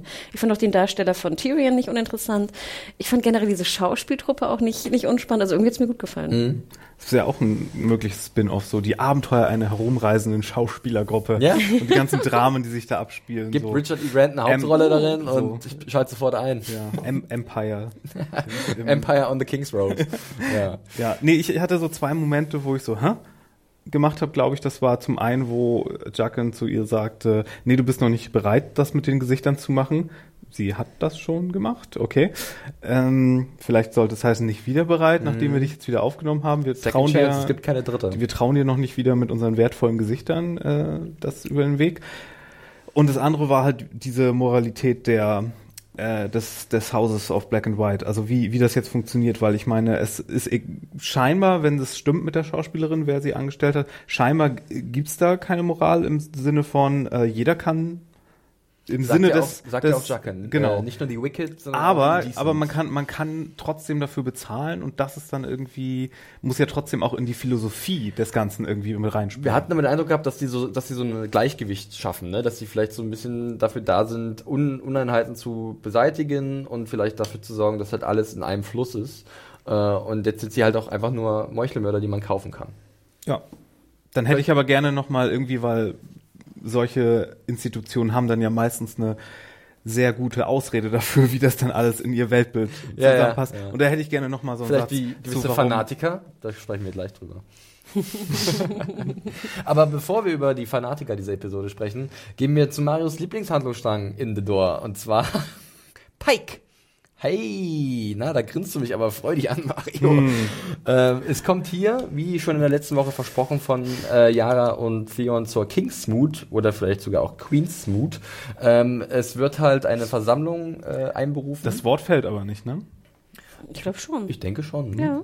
Okay. Ja, es ist das mit dem Ertrinken, ja? Nee, das Nee, ist das die, ist diese die, Versammlung. Genau. Ach so. Das ist die Kingsmoot. Ach so, ich dachte Ja. es, oh. Nee, Kingsmoot, so viel, so viel aus den Büchern ist einfach, sämtliche Captains haben eine Stimme in dieser Versammlung oder in diesem, dieser, in diesem Rat. Mhm. Äh, und dann wird halt darüber abgestimmt, wer halt jetzt der neue König oder die neue Königin über die Iron Islands Ach so, wird. das hätten sie vielleicht mal erwähnen sollen, Mhm. weil ich fand, das war ja der übelste Bullshit. Das war ja ein leichter zu führender Mob als die Bewohner von Springfield, wenn sie mit ihren, äh, Monorail. Gabel, mit ihren Gabeln und, und, und äh, Fackeln Ja. da, äh, daherkommen. Erst, erst die so, so, hey, ich will auch Königin sein. Nee, wir wollen keine Königin. Ja, ich bin aber voll gut. Okay, Königin. Ja, aber hier bin ich, möchte König sein. Oh, Oh, du bist unser König. mit der Königin. So, und dann war sie auf einmal schon auf der Flucht und es war so, da fehlte nur, dass da so Jacke die Sack zugespielt wird. Ja, ich habe auch Das, so... ah, was war denn das? das war- warum wird Pike jetzt genauso stiefmütterlich behandelt wie Dawn? Was, Mm, Mario das ist nicht, was ich wollte. nimmt schon das böse Wort in den Mund. Pike. äh, lass uns das, das Vers von hinten aufzäumen. Ganz entspannt. Äh, zügle deine Wut. Äh, vielleicht kann äh, Hannah ja da so ein bisschen äh, Also, gegenwirken. ich kann ja etwas Positives sagen zu Pike. Und zwar fand ich, war es wunderschön auf der Klippe und ich fand auch, dass die Kostüme wunderschön waren. Denn wir sehen diesmal ja auch wieder die, die so fast burgundfarbenen Rüstungen der, der Iron Man. Und sie haben ja auch so wie so Ölzeug drüber. Und das wirkt natürlich, fand ich, wie schon so, so Seefahrer. Und ich fand- Friesennerz. Genau, es fehlte fast noch, oder? Friesenerz. Es fehlten noch so diese, diese Kapitänsmützen, weißt du, diese, diese dunkelblauen Ein Mützen. Friesennerz, Felix, ist eine, eine Regenjacke, die zugeschweißte Nähte hat. Genau. Oder so, so, man so, so einen blauen beim Peter. Wachwandern nicht äh, nass wird. So einen blauen Peter Ja, hätten merk drauftragen können. Das Ich als Flachländer hier. Nee, aber es, aus- es, aus wirkte, es wirkte so, so Ölzeugmäßig und ich fand, das, Mhm. war, das war wunderschön, aber ich gebe euch absolut recht, es war noch viel zu wenig Kapitäne, hatte ich das Gefühl. Ja, und ich dachte, das wären so einfach nur äh, random Leute aus Pike, die da irgendwie, irgendwie Nein. jetzt gekommen sind Ich- und ich eine denk- Meinung dazu haben. Also normalerweise, äh, das so, ich klang, glaube, sah nicht so nach so einem offiziellen, wir wählen jetzt einen König. nein, und das Besondere ist ja auch im Buch, muss ich ganz ehrlich sagen, es dauert ewig. Dauert also ich habe ewig mich und zu es sind Tode fünf, gelangweilt. Fünf Leute oder so, die, die ihren Claim sozusagen vortragen. Und das ist nämlich das Interessante, weil der Kingsmood wird nicht immer abgehalten, wenn es um die Nachfolge geht. Normalerweise wird es sozusagen äh, innerhalb der Balons, äh, Der, der, Greyjoys, Greyjoys, Stories, genau. äh, wird es sozusagen au ausgehandelt. Aber im Notfall sozusagen kann so ein Kingsmood ausgerufen werden, wenn also ein neuer gewählt werden muss. Also es ist was ganz, ganz, ganz, ganz, ganz Besonderes. Und ich glaube, der letzte Kingsmood war vor tausend Jahren Vor oder so. Jahren auf jeden Ich Fall. muss da immer bei diesem Wort an Smoothie denken. Kingsmouche. Kingsmoothie. Ich muss mal an irgendwas Versautes denken. Ich kann, ich kann, ich kann auch nur mal die Perspektive eines Buchlesers wiedergeben. Ich war auch ein bisschen enttäuscht, muss ich sagen. Ähm, ich, ich mag halt Gemma Wiede nach wie vor sehr gerne. Ich mochte auch Elfie Allen hier, der wieder sehr gut spielt. Auch Pilo Asbeck, der Däne, der jetzt hier den Euron spielt. Däne oder Isländer? Däne ist er. Däne? Achso. Ich mochte das auch Ähm, bis wollte ich zum Ende. Aber äh, ich hatte halt doch ein paar andere Vorstellungen. Ich hätte es mir ein bisschen gewaltiger vorgestellt. Auch der Ablauf dann von diesem Handlungsstrang hat bei mir ein paar Fragezeichen hervorgerufen. Also wir sehen halt, wie Yara sagt, okay, ich bin eure Königin. Äh, Im Westeros auf dem Festland machen sich alle über uns lustig und ich werde es irgendwie hinkriegen, dass sie uns wieder respektieren. Und dann kommt dort Euron reinspaziert, gallivanting. Ja, es kommt noch Theon, oder? Und Ja, unterstützt. Theon, Theon sagt noch, okay, äh, nein, ich unterstütze meine Schwester. Sie ist unsere Königin. Das eigentlich fand auch ich sehr bewegend, Ansage. Weil als er reinkam, wusste ich nicht genau, ob er jetzt wirklich sie unterstützt oder ob er nicht doch noch versucht, äh, das Anrecht auf den Thron, auf den Salt Throne Mhm. Ja. irgendwie zu und bekommen. dann kommt halt Euron und äh, ist ziemlich ja, offen und direkt in jeglicher Hinsicht und kann dann diesen Mob relativ schnell auf seine Seite ziehen, weil er halt auch sagt, ne, also ich baue die große Flotte und dann ist da eine gewisse Person ganz im Osten, nennt sich Daenerys Targaryen und die braucht meine Schiffe und mein gewaltiges männliches äh. Geschlechtsteil. das und- ich habe. Im Gegensatz zu anderen Leuten hier im Zum Beispiel Raum. hier, Theon. und äh, die hole ich dann mit ins Boot, im wahrsten Sinne des Wortes, und dann äh, herrschen wir gemeinsam über Westeros. Übrigens, Übrigens komisch, dass sie das die ganze Zeit theoretisch hätten machen können. Ne? Die Ironborn beschweren sich die ganze Zeit so, oh, keiner nimmt uns ernst. Aber im Grunde hätten die nur loslegen müssen und tausend Schiffe bauen müssen, weil die haben nur darauf gewartet, dass einer das sagt. die Los, waren bau halt- tausend Schiffe. ja, aber ganz okay. ehrlich, aber sie hatten ja schon Schiffe. Sie fährt ja schon weg mit ein paar Schiffen. Und also mit paar- vielen Schiffen. Das waren keine mit vielen tausend. Schiffen. Es waren Nein, keine aber, tausend, aber es waren wirklich viele. es waren ein paar Schiffe, ja. Ja, das war, das war auch so ein Ding, so, oh, wir gehen jetzt hier und machen unsere komische Krönungsritualsache. und dann wundern die sich, dass die Leute, die ihnen vielleicht noch in den Rücken fallen könnten und das jetzt nicht so geil mehr dort finden, da weggelaufen Zum kurze sind. Frage, wie lange dauert es denn, ein, Schiff zu bauen? Dauert doch ewig, oder nicht? Ja, also ich würde sagen, ja, ich bin kein Nordlicht, ja. Bei uns werden nur äh, Hütten gebaut und keine Ahnung, wo ich herkomme, keine Schiffe. Wir brauchen sowas nicht. Aber jetzt, ich baue ein Schiff von Anfang an. Also ich schlag die Bäume ab, wie er gesagt hat. Die Frauen dürfen die Nähen Segel die nähen. Genau. ja. Das dauert doch bestimmt mindestens. Ein Natürlich. Schiff dauert wie lange? I don't know. Ja, Ein Monat? Ja. Also die, die, ja, einen Monat bestimmt, aber trotzdem werden die doch Also- äh, parallel an ganz viel arbeiten. Ja, die haben ja auch, also- sind ja auch äh, routiniert. Das Ding ist halt bei Pike, Aber- diese Ressourcen sind auch so eine Frage. Wo holen die die her, so viele? Wie viele Leute haben tatsächlich zur Verfügung, die bauen? Ähm, das ist, also, es ist, ist so ein weiterer Punkt, der ein bisschen vage und schwammig ist in diesem Handlungsstrang. Wobei ich, um jetzt mal ein bisschen was Positives vielleicht zu sagen, euch fragen möchte, in die Richtung Ironborn und Daenerys, ist das jetzt eine gute Idee? Ist das was, worauf man sich freuen könnte, wenn es denn soweit wäre? Also erstmal, als er das sagte, dachte ich so, ah, deswegen wurde die Flotte im Hafen abgefackelt. Damit Dani wieder Schiffe kriegt. Ich nicke still mit dem Das Kopf. fand ich, weißt du, da fand ich, macht das wieder so ein bisschen Sinn. Okay, Dani braucht eigentlich, sie hat jetzt eine große Armee, sie braucht eigentlich wieder Schiffe. hat Euron sie denn angezündet, um äh, sozusagen Nein. die Ironborn? Nein, aber sozusagen die Notwendigkeit besteht einfach. Und dann dachte ich so. Es ergibt Sinn. Genau. Dann dachte ich so, okay, Schiffe, Dani braucht theoretisch ein paar Schiffe momentan. Und ich dachte mir, ach, wie schön, wenn Dani nicht das große Gemächt von Euron will, sondern vielleicht ja sogar Ascha heiratet. Yara meinst du jetzt? Ja. Also äh, Ascha, Yara, klar. Genau. Aha. Ja.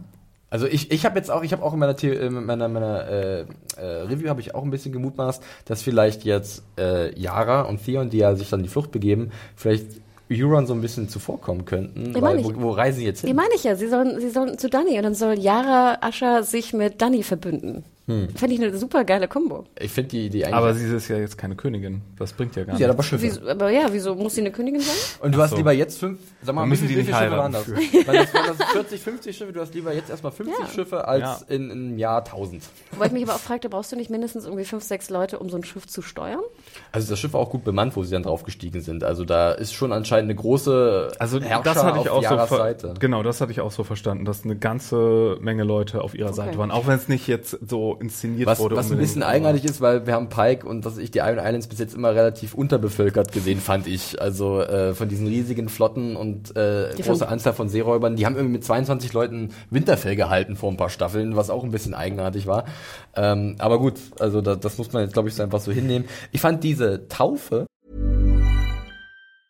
Hi, I'm Daniel, founder of Pretty Litter. Did you know cats tend to hide symptoms of sickness and pain? I learned this the hard way after losing my cat, Gingy. So I created Pretty Litter, a health monitoring litter that helps detect early signs of illness by changing colors, saving you money and potentially your cat's life. Pretty Litter is veterinarian developed, and it's the easiest way to keep tabs on your fur baby's health right at home. Go to prettylitter.com and use code ACAST for 20% off your first order and a free cat toy. Terms and conditions apply. See site for details. Ich nenne sie mal Taufe, ziemlich cool inszeniert und sehr atmosphärisch. Da hat auch wieder die Musik wunderbar reingespielt. Ich habe mich die ganze Zeit gefragt, ob er überhaupt was hört unter Wasser, was er predigt. Du sollst nicht. Du, du, Also ja. dachte, er hat so ein, so, so, so ein Horn, das so oben rausguckt, dann so hört, okay, was war das? Alles klar? Ach, ich, ich muss jetzt ertrinken. So läuft das hier ab. Das muss mir einer sagen, bevor ich hier sterbe. Für ein paar Sekunden sieht zumindest aus. Er wacht natürlich wieder, kriegt ein bisschen Treibholz auf den Kopf gesetzt, das sieht auch ein bisschen eigenartig aus, wenn ich ganz hey, ehrlich bin. hey, Oh, bitte können wir so ein Stück Treibholz finden für das äh, Twitch Live Event? Sowas finden wir bestimmt irgendwie an der Spree oder so. so ein, so ein Sixpack zusammenhalter, das hängt noch dran. Aber wie gefällt euch denn, wie gefällt euch denn Pilo Asberg? Er ist ja schon ziemlich von sich selbst überzeugt in dieser Rolle als Euron Greyjoy und sagt ja dann, okay, wo sind mein, meine Nichte und mein, mein Neffe? Äh, ja, die müssen wir jetzt töten. und dann ist er ja doch schon irgendwie, hat er ja das Charisma, wenn man es so nennen kann, die Leute äh, gleich zu überzeugen. Also, äh, wie sagt euch seine Performance zu? Ich finde ihn ziemlich witzig und cool, aber ich muss sagen, ich weiß nicht, wie, wie die Iron Islands es so weit zu einer Zivilisation geschafft haben, wenn da jetzt einfach jemand ankommen kann, ja, ich habe euren König getötet und und jetzt bin ich euer König. irgendwelche Einwände und, und natürlich ärgere ich mich, dass Yara nicht Königin geworden ist, weil das äh, wollte ich eigentlich schon sehen.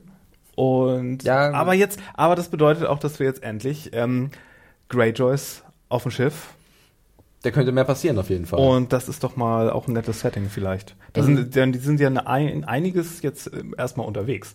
Da, die sind ja wenn, ganz wenn, oben wenn sie sich dahin begeben. im Nordosten. Ich hatte noch so einen ganz komischen Gedanken. Hanna, Hanna wolltest gerade was sagen? Noch was kurzes dazu. Ich fand, es macht relativ viel Sinn, dass sie jetzt auf Euron, sag ich mal, eingehen, die zu wählenden Leute im Kingsmood, weil, wie ihr ja schon deutlich gemacht habt, ich meine, Balon hat hier die Roberts Rebellion hat er verloren. Er hat äh, die, der Versuch von Yara, ihren Bruder zu befreien, hat auch verloren. Jetzt wollen sie mal endlich irgendwie einen starken Mann haben, der anpackt, so ungefähr. Und Euron mit seinen komischen Ausdrücken, die er da gemacht hat, und ich werde euch die Welt geben und sowas, alles, ne? Ich werde ja. sozusagen Respekt wiederholen. Ich kann schon verstehen, dass jetzt die einbauen, wie ihr schon gesagt habt, die immer da auf ihren komischen Inseln jetzt in den letzten Jahren rumgehockt haben, einfach mal was Neues wollten Mhm. und irgendwie so einen starken Schnacker-Anführer haben wollen. Ja, aber der war ja wirklich Jahre nicht da und Yara ist halt mit denen die ganze Zeit um die Welt gesegelt Ja, und hat sich Das kann man bewiesen. definitiv als Kritik sehen, dass es da zu einfach geht. Sehe ich auch so. Ja, und sie Was- hatten noch nie eine Frau als, als Herrscherin. Dass Ja. die da irgendwie Probleme mit haben, so gerade Die, die. diese eingerosteten äh, Stereotypen und alten Rollenbilder auf und da war ja auch halt. keine einzige Frau da. Das waren nur Kapi männliche Kapitäne. Ist leider so. Nun ja.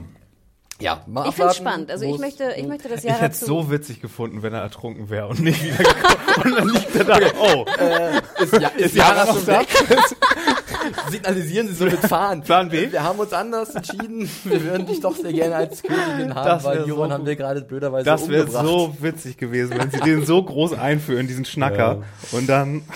Ja. Gut, äh, die Flug, Aber ja. was glaubst du denn, wo sie hinfahren? Du meintest gerade, das ist noch eine andere Theorie. Ja, also ich, ich tippe eher auch schon Richtung Daenerys, weil alles andere wäre so ein bisschen seltsam.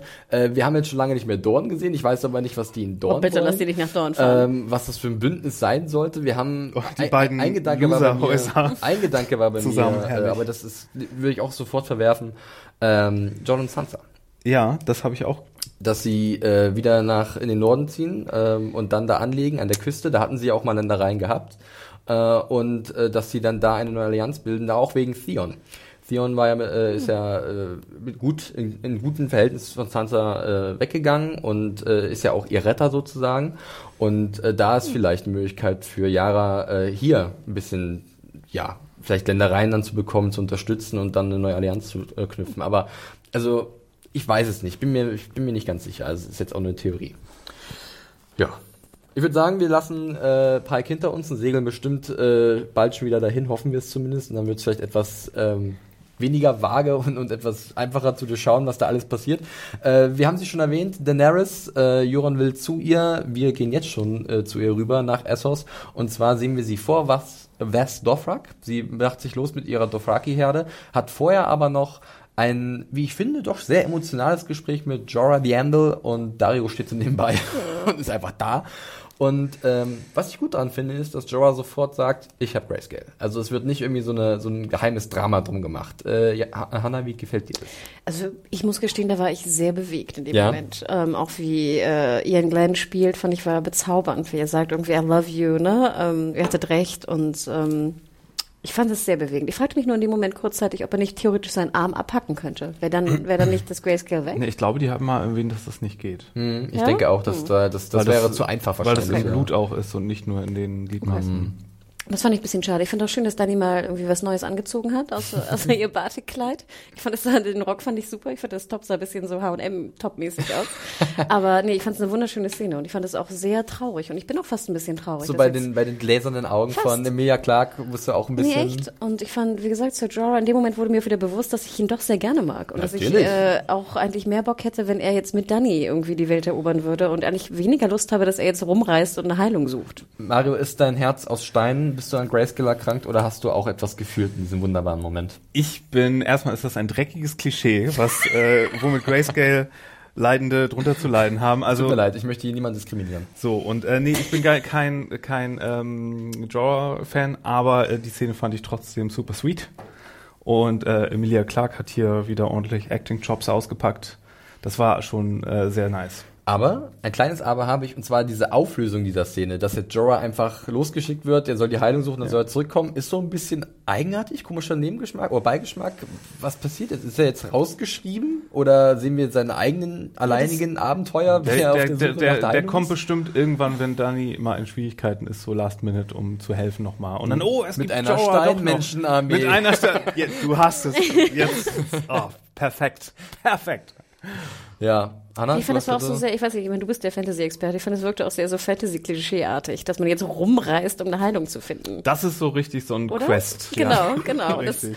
oh, das hat mich ein bisschen Ähm, gelangweilt. weil, weil wenn man jetzt das komplett äh, vernünftig hätte angehen müssen, hätte sie natürlich auch gesagt, okay, ich mobilisiere jetzt das Königreich, das mir zur Verfügung steht, um für dich eine Heilung zu suchen und nicht, ich schicke dich als einzelnen kranken Mann in die Welt heraus, Du hast ja wahrscheinlich nicht mehr so lange.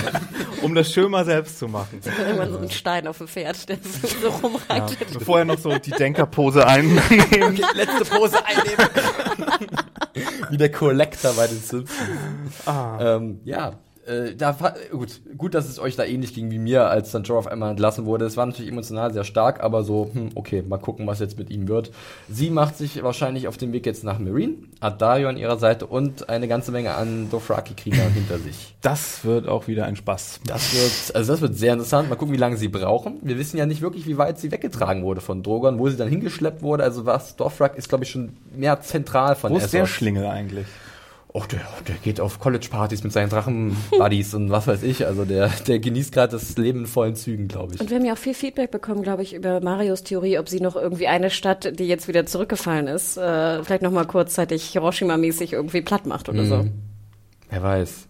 Erinnerst du dich noch an deine Theorie? Ja, ich habe Als, mittlerweile als Mahnmal, als ich hab, hier. Ja, ja, ich habe ich hab da mittlerweile auch mal drüber nachgedacht nochmal und dachte, vielleicht passiert das gar nicht mit einer Stadt in Essos, sondern schon mal in einer Stadt in Westeros. Und deswegen bekommen wir auch Highgarden, die zu sehen, weil sie das Die zeigen dann nur so einen Aschehaufen. Ja, so alte genau. So eine Blume. Und so eine kleine Ja. Blume, die so ab. Aber ich, ich hätte noch eine andere Theorie. Growing strong no more. Und zwar, wir warten noch die ganze Zeit darauf, dass, dass Danny irgendwann mal nach Westeros kommt. Irgendwann, verdammt nochmal.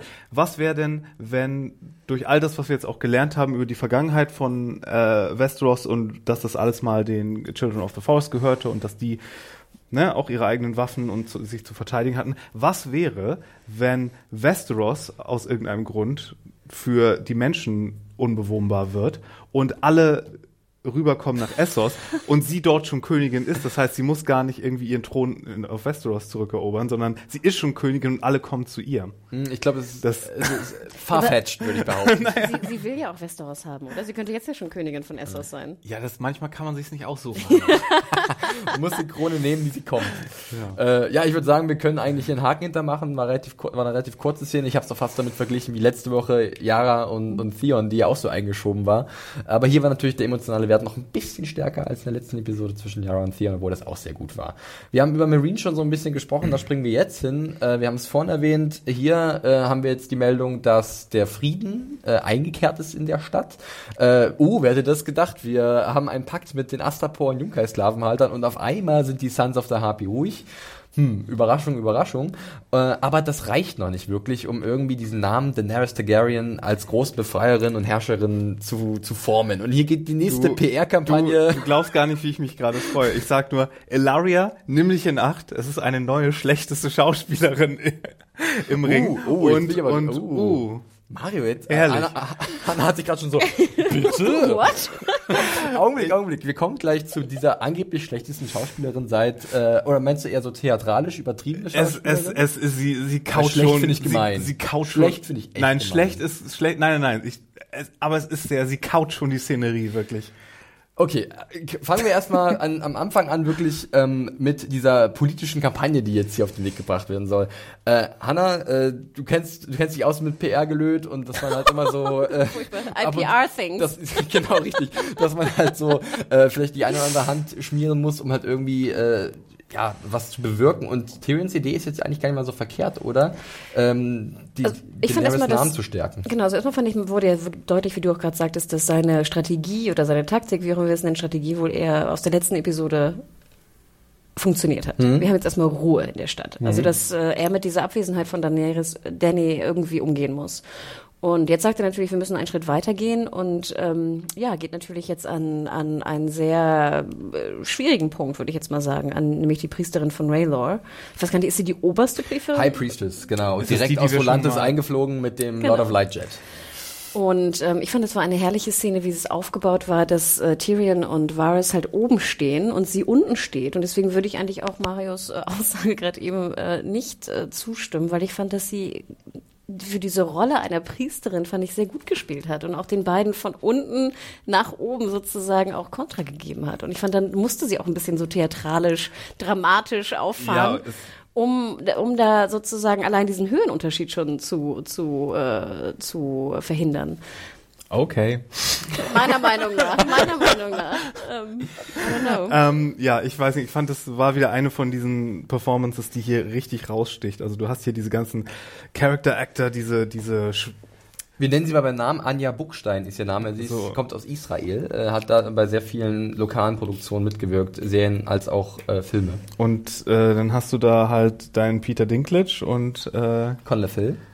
Und dann kommt so eine rein, die eher in so eine spanische Telenovela passt. Oh, das ist sehr gemein, Mario. Mario, Ich, ich, ich, ich sag jetzt mal ein bisschen was dazu. Ein Freund von mir hat noch äh, angemerkt, dass sie aussieht wie Kimi Gibbler aus Fuller House. Also, also hat ich, mir dann- ich, er hat ich dann- lege dich hier gleich er hat- runter. er hat mir zwei Screenshots gezeigt, dass es wirklich war. Aber nun ja. Gut, ähm, das ist sehr interessant, dass wir da so auseinandergehen, weil ich fand, Kinvara ist ihr Name ziemlich cool. Ich fand, für mich war sie so eine Art Melisandre 2.0. Ähm, sie ist halt nochmal eine Stufe höher als Melisandre. Sie ist halt die High Priestess, direkt aus Volantis. Und äh, sie macht auch ganz schnell deutlich, dass sie halt äh, sehr viel weiß, dass sie halt, wie auch immer sie an dieses Wissen gekommen ist, ähm, dass sie sich halt nicht einschüchtern lässt und äh, den beiden Herren der Schöpfung da oben auf ihrer Empore äh, relativ fix deutlich macht, Freunde, äh, ich mache gerne hier ein bisschen Mundpropaganda über äh, Daenerys, über meine Anhänger, aber ich bin hier nicht euer Werkzeug. Also wir, also mit mir könnt ihr durchaus rechnen. Das fand ich schon ziemlich stark. Äh, Hanna, du hast so im Kopf ein bisschen genickt. Ja, und ich fand, es war auch wahnsinnig spannend, dass sie wirklich doch auch Kräfte besitzt oder zumindest, wie du schon sagtest, Informationen oder Wissen besitzt äh, von, von Varys und seiner Geschichte, die wir ja schon gesehen haben in Staffel 3, glaube ich, war Ich glaube in es. Staffel 4 Vier? war es, da hat Okay. er diese Box bekommen mit diesem äh, ja, Zauberer, der ihn da beschnitten hat, kann man sagen. Und das fand ich super spannend, denn Anfang, anfangs war ja Varys so ein bisschen da auf Krawall gebürstet und Mhm. war immer so kontra, kontra, weißt du, und kontra, kontra, pupte immer so von hinten da irgendwie rum und dann fand ich, hat sie ihm Augenblick, Wunder... man nennt es gesund, gesunde Skeptik. Oder Skepsis, so rum. Das war das Schönste, wie Healthy Tyrion Skepticism. versucht hat, das noch so zu, diplomatisch zu spinnen, dass das nicht so schlimm klingt. Und ich fand, da wurde auch wieder deutlich, dass ich meine, Raylor, dass, dass da ja schon einfach Kräfte bestehen natürlich, die, wie wir vorher auch schon gesagt haben. Und dass auch diese Kräfte, die jetzt vielleicht ähm, Melisandre so ein bisschen so einen Downer gerade hat, irgendwie, weil sie nicht genau weiß, wem sie da glauben soll oder nicht, dass einfach diese High Priestess da auf jeden Fall einfach echt, glaube ich, nochmal eine andere Nummer ist als Melisandre. Im Gegensatz zu anderen Religionen, die man jetzt nennen könnte. Aber äh, eine Frage, ist es jetzt wieder ein sehr riskantes Spiel von Tyrion, Tyrion sich so jemand äh, als äh, Alliierten zu holen? Denn äh, wie wir wissen, diese Glaubensrichtungen können eine ganz äh, eigene Dynamik annehmen und das kann natürlich auch nach hinten losgehen. Ne? Genau, wir haben das ja in King's Landing gesehen und Cerseis Spiel, jetzt kann man sich natürlich fragen, ist jetzt, äh, wie heißt sie, Kinavera? Äh, Kinvara. Kinvara, ähm, was ist Kinavera? Gibt's auch, glaube ich. Oder? Nein. Ist Kinvara jetzt so eine Art neuer High Sparrow, der jetzt äh, ne, ähnliches irgendwie, ähnliche Macht auch bekommen wird in, äh, in Marine? Wir, wir werden es sehen. Also ich denke, trauen würde ich ihr auf jeden Fall nicht. Und die Frage ist ja auch, war das jetzt wirklich notwendig? Also die Notwendigkeit, dass Tyrion sich jetzt mit, mit Raylor da so sehr ins Bett legt, war mir nicht so ganz deutlich. Hast du darauf eine, äh, also ich hätte, ich hätte was vielleicht was ich dazu sagen könnte oder Mario? Nee, wenn es das interessant macht, finde ich, darf man da so ein bisschen um so ein bisschen Wege aussuchen, die Story in diese Richtung zu bringen, die jetzt nicht so 1000 Prozent dicht sind. Also ich kann nur mal an die fünfte Staffel erinnern, da waren wir auf der Long Bridge von Volantis und da haben wir ja auch eine Rotpriesterin gesehen, wurde von Rila Fukushima damals gespielt, Ah, ja, ein stimmt, stimmt, über, stimmt. überraschender Ja. Gastauftritt.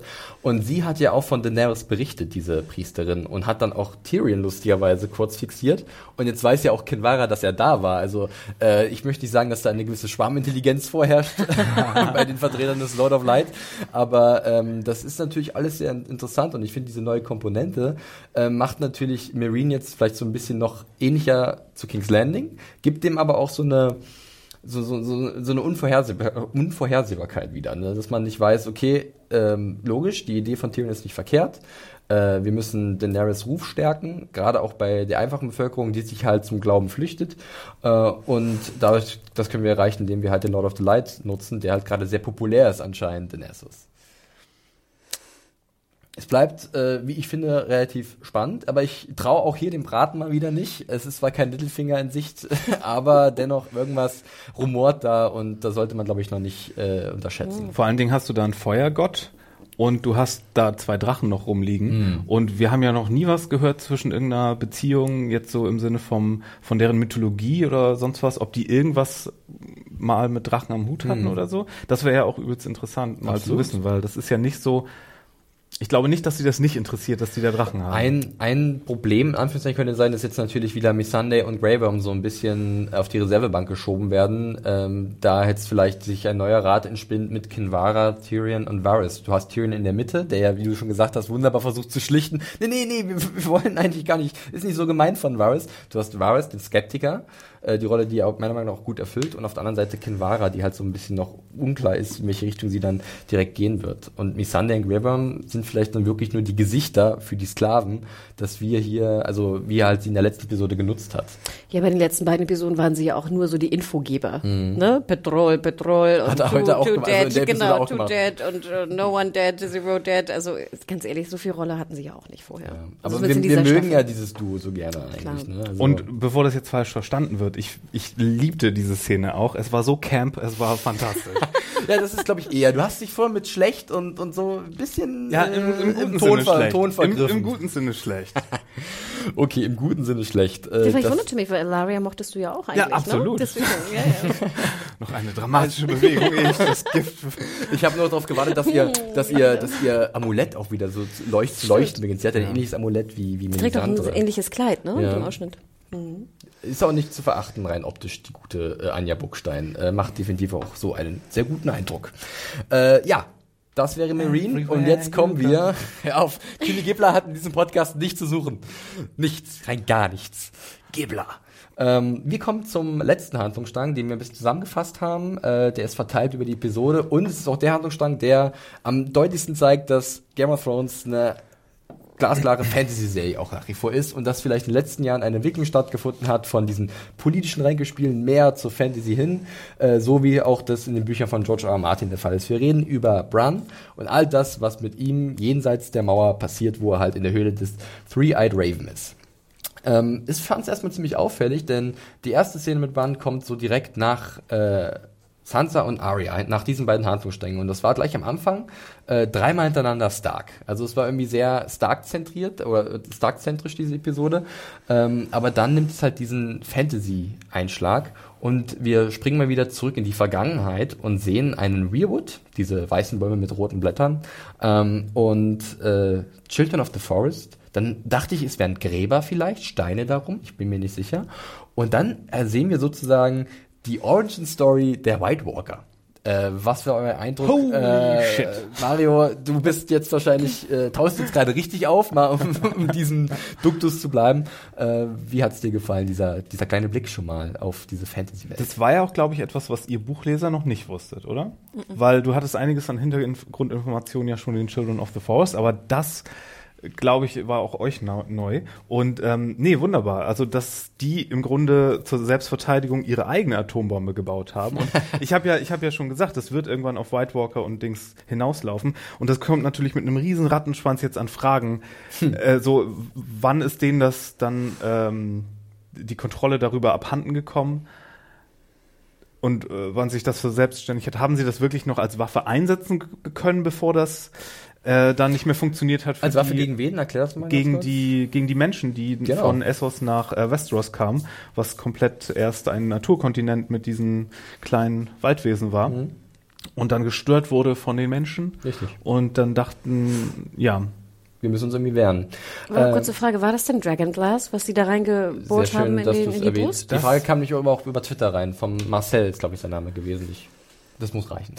ja, finde ich nämlich auch sehr spannend. Weil das sah sehr Dragonglassig aus, oder? ja, aber ich glaube nicht, dass es nur Dragonglass war. Ich glaube, das muss noch irgendwie bezaubert gewesen sein oder irgendwas anderes, weil Hokus sonst könntest du sonst könntest du ja ständig, sonst könntest du ja jeden in, in White Walker König So- verwandeln so mit der magischen Pfeffermühle mal Dragonglass- Das wäre drüber interessant, das haben wir noch nicht gemacht. Stell dir mal vor, du nimmst jetzt Dragonglass und schiebst es irgendwie in die Brust. Ja, und ich glaube, das funktioniert nicht so einfach.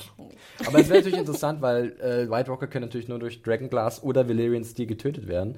Äh, und wenn Und sie es halt ja auch- Dragonglass in sich tragen, dass vielleicht dadurch das auch ihre Schwachstelle ist. So ein bisschen Kryptonitmäßig wie mit Superman. Ja. Hat Superman Kryptonit drin? Nee, das nicht, aber äh, er kommt ja vom Planeten Krypton und Kryptonit ist halt seine Schwäche, da ist halt so ein bisschen. Genau, so. das. Aber es war ja, das habe ich hinterher auch irgendwo gelesen, das ist mir beim Gucken gar nicht aufgefallen. Aber der, der dort zum White Walker gemacht wurde, das war schon einer der vier Hauptdudes. Dachte ich. Der Also ich, ich wollte ich wollte mich nicht zu weit aus dem Fenster lehnen und sagen, es ist der Knights King, ähm, weil Doch, Bran- das, genau, das hatte ich gelesen. Okay, du dachtest, weil Bran sagt, ihr habt die White Walker erschaffen. Er sagt nicht, ihr habt den Knights King erschaffen. Ja. Deswegen war ich da ein bisschen vorsichtig. Ich wollte auch zuerst schreiben Knights King. Ich hätte es auch irgendwie, glaube ich, ganz sinnvoll gefunden.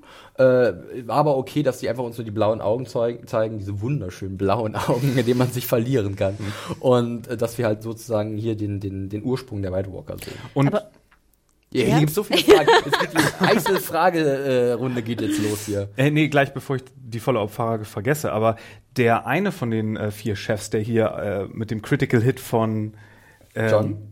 War das John? Und die meinst du jetzt, also in der Nee, letzten Mira. Staffel? nee, in Mira. dieser, von Mira, Mira. genau. Mira, genau. Genau, auch mit so einem schönen Critical Hit äh, sofort Ja. äh, explodiert ist. War das der, der letzte Staffel schon explodiert ist Nein. und ist der zurückgekommen? Nein, nein, nein, äh, Oder war das ein anderer? Er hatte, der Night King hat insgesamt vier Adjutanten des Todes. Ich nenne sie einfach mal so schön. vier oder drei? Augenblick, ich, ich, Ja, I also. back that up. Also, äh, anfangs in Hartum haben wir vier Reiter oben gesehen und den Knights King. Und einer davon den Reitern ist runtergestiegen zu John, wurde von John getötet. Durch dieses Valyrian Steel. Genau. Und jetzt hat er noch drei Adjutanten und den Knights King, diese vier Leute. Und diese vier sehen wir ja auch in die Höhle gehen durch das Feuer.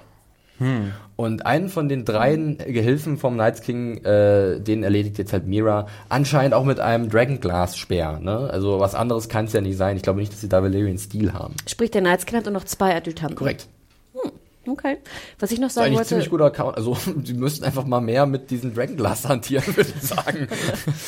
Ähm, noch eine kurze Info. Du äh, eröffnetest ja die Szene mit dem mit dem Grabmal äh, sozusagen von oben Was um den Baum ist, rum. ja. Und komischerweise, ich habe sofort an den Piloten gedacht. Und an diese komischen, was waren das, Pferde oder Leichen, Pass die auf. so drapiert wurden. Ich habe das, ich habe das Und recherchiert. das hat nämlich ja. auch jemand geschrieben im Kommentar. Was denkt ihr denn dazu? Weil es war doch so ähnlich, es war wie so ein Kreis angeformt und ich glaube auch, Mhm. kam das nicht auch im Telltale-Game drin vor? Ähm, das kann sein. Äh, Ich muss ganz kurz beim Piloten den Einschub geben. Ich habe das extra auch nochmal angeguckt. Im Piloten ist es eine andere Symbolik. Okay. Das ist keine Spirale. Die Spirale sehen wir in der dritten Staffel, als Mance Raider zusammen mit John auf der Fist of the First Man ist.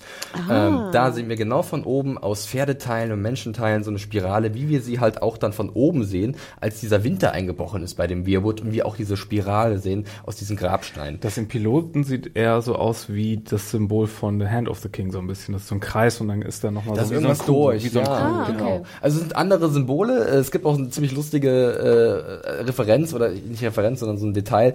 Ähm, Mance Raider hat schon mal gesagt, quite the artists. Also irgendwie scheint da irgendwas in dem Blut, in diesem eisigen Blut der White Walker zu sein, da etwas anzurichten oder irgendwie Symbole äh, zu formen.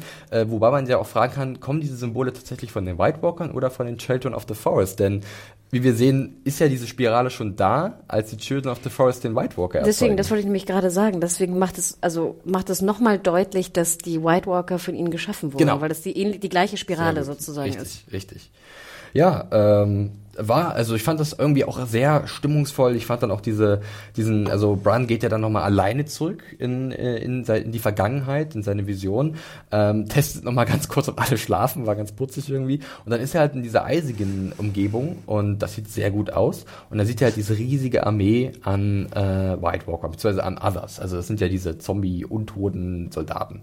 Und dann, White Walker sind nur die mit den blauen Augen. Richtig, diese eisigen. Und wir haben ja auch schon mal gesehen, wie die sich fortpflanzen, Anführungszeichen, mit diesem Baby vom Cruster, das halt dann verwandelt wird. Ähm, und dann wird er aber halt tatsächlich vom Knights King registriert.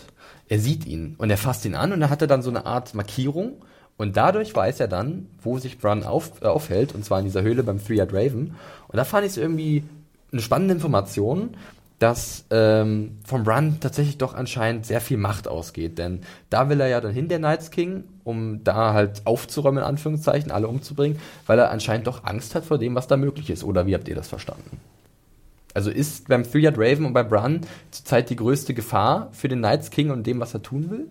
Oder warum sollte er sonst da hinwollen? Mm, doch, ja. Ja, ne? Also, Also- ich will nur äh, als Bestätigung, habe ich so richtig verstanden? Wir, kriegen ja so viel Informationen zu diesem Fantasy-Kram. Der, der, das ist ja mal wieder ein neues Nicht nur, Ausmaß. also nicht nur die Three-Eyed Raven, aber auch die äh, Children of the Forest scheinen sich ja auf den zu verlassen. Wir wissen ja noch gar nicht, wie, wie der jetzt genau da reinpasst. Also so Children of the Forest verstehe ich so, die sind so seit äh, vor tausenden Jahren so diejenigen gewesen, die den Kontinent bevölkert haben und die sind so ja, die Naturverbundenen, aber wie der Three-Eyed Raven da jetzt reinpasst in die ganze Hintergrundgeschichte, das weiß ich noch nicht. Ich glaube, ich hätte gerne mal eine ganze Folge nur mit und vor 3000 Jahren sah das hier so aus. Aber gibt es denn nur fünf Children of the Forests? Oder gibt's noch Nee, mehr? nee, nee, ich Nee, glaube, es gab das mal mehr, das ist klar. Aber gibt es jetzt nur noch diese fünf? Das habe ich mich auch gefragt. Es gibt auf jeden Fall nicht mehr so viele. Das wurde auch gesagt, dass sie halt mit dem Erstarken der White Walker äh, deutlich schwächer geworden sind. Und wir haben ja auch noch mal den, als wir den Baum gesehen haben, er hatte ja auch so, der weinte ja auch so, ne? Ja, Also wie sie halt diese Gesichter in diesen Bäumen Genau. immer ist, ja. Das ist schon sehr cool.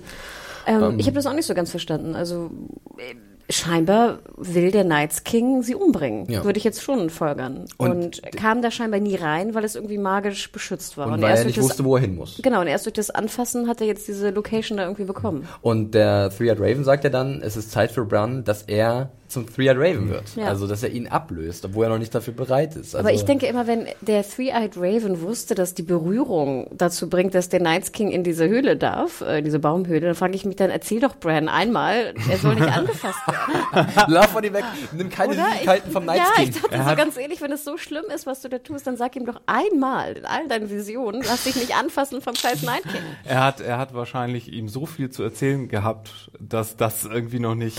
Gefallen. Ne? Äh, kleiner Zusatz von mir, du darfst dich auf keinen Fall berühren lassen von Night.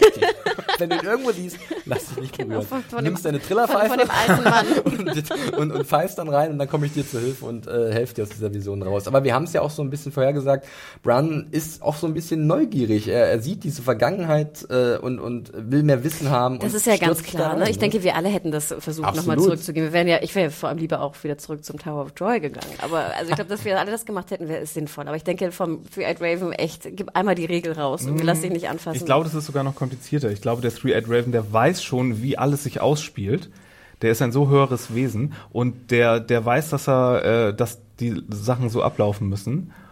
Er muss es nur noch mit ausspielen. Also ich glaube, dass die Dinge so. Also es ist schon vorbestimmt, dass Brun jetzt. Ja, da, mit vorbestimmt sagst du auch was Gutes, da kommen wir nämlich gleich zu was sehr ja. Interessanten, wenn Ich würde- ich es würde- um Timey-Wimey, Wibbly-Wobbly Oh ja, geht. da müssen wir gleich noch ein bisschen Zeit investieren, deswegen mal schnell noch den Sprung Ja. weitermachen. Ähm, ja, Mira und Hoda sind noch kurz in der Höhle und sprechen über lecker Bacon, auch nett. Aber dann merkt man schon, das fand ich auch sehr cool, äh, dieser, äh, dieser Atem, ne? Es ist kalt. Und du denkst schon als Zuschauer, oh Gott. Äh, relativ fix hat es der Night King mit seinen Leuten äh, zu dieser Höhle geschafft. Mal wieder die Frage von Distanzen, aber das kann er, er ist magisch begabt, wie auch immer. Und da hatte ich schon so ein bisschen Gänsehaut, als die da draußen standen vor der Höhle, oder? Also äh, das sah dann auch sehr cool aus. Und die Children of the Forest setzt sich dann zu Wehr mit ihren Feuerbällen. Mario hat wahrscheinlich die Fist äh, Pumps gemacht, Ja. die ich letzte Woche gemacht habe. Ich bin ein großer Children of the Forest Fan mittlerweile. Ähm, aber das Feuer hilft natürlich nicht gegen die gegen Night King, sondern drei Leute, die einfach durchmarschieren. War auch ein wunderschöne, eine wunderschöne Aufnahme von hinten, diese eisige Krone vor dem Feuer, Song of, I Song of Ice and Fire, fand ich super. Äh, euer Gefühl da, als es dann so aussah, okay, jetzt geht's hier gleich richtig rund. Auch. auch. Du wolltest einfach rein in die Höhle und sehen, was passiert. Wie sie da reinkommen und was dann da so passiert. Ja. Schön, dass ihr so schön mit mir sprecht. Äh, ja, dann gehen wir einfach in die Höhle rein.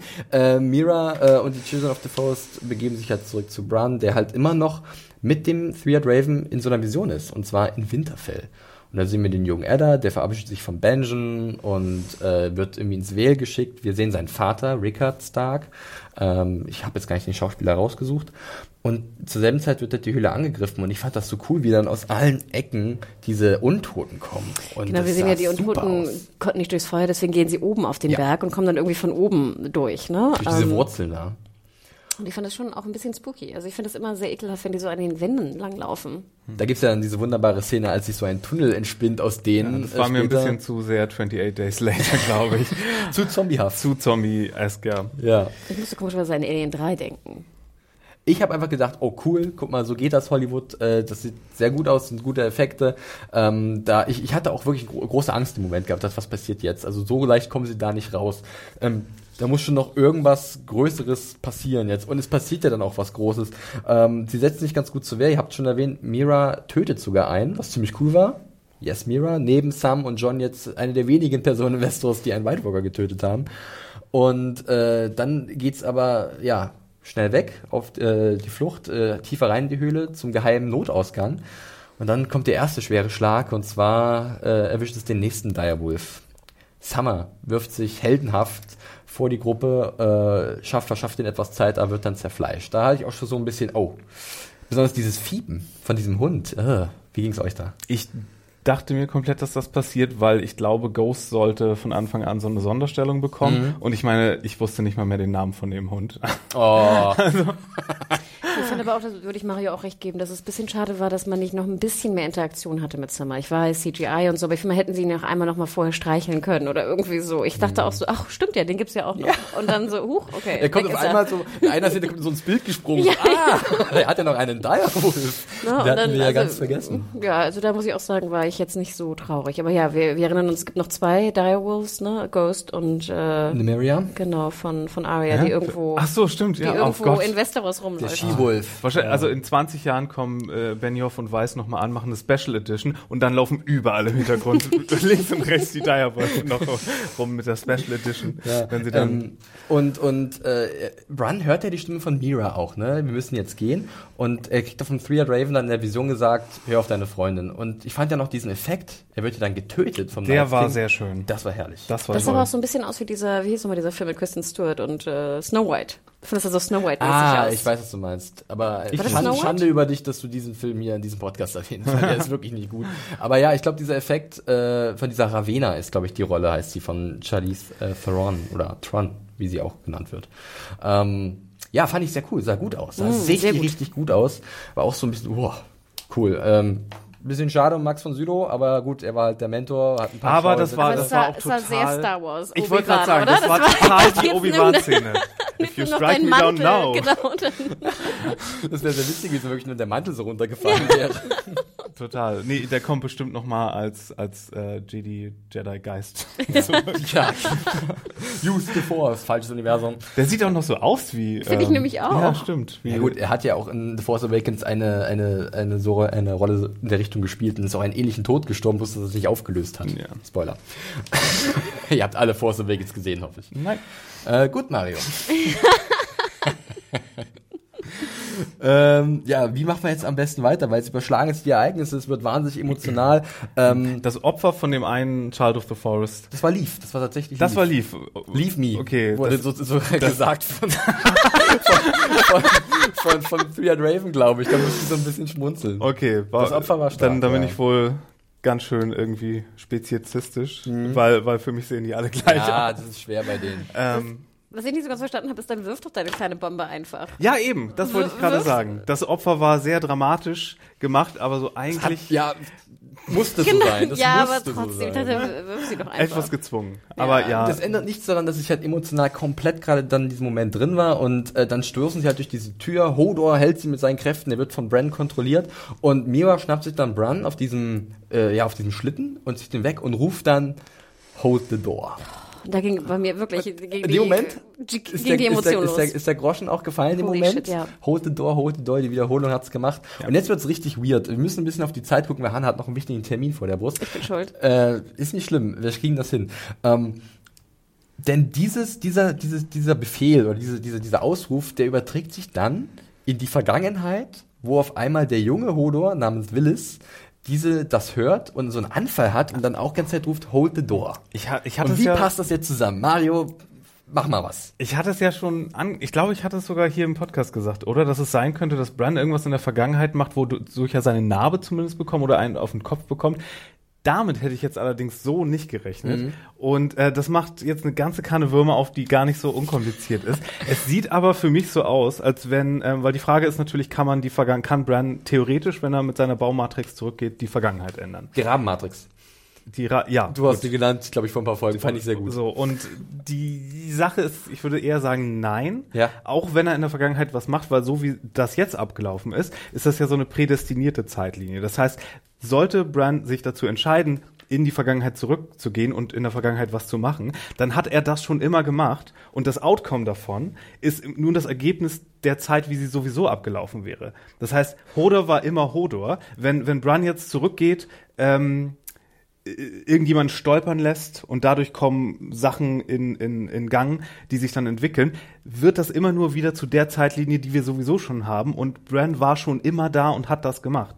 Also so. Und er sieht jetzt schon erst zum ersten Mal, weil er diese Fähigkeiten jetzt äh, erlernt hat durch den Raven, dass er halt äh, dafür schon immer verantwortlich gewesen ist.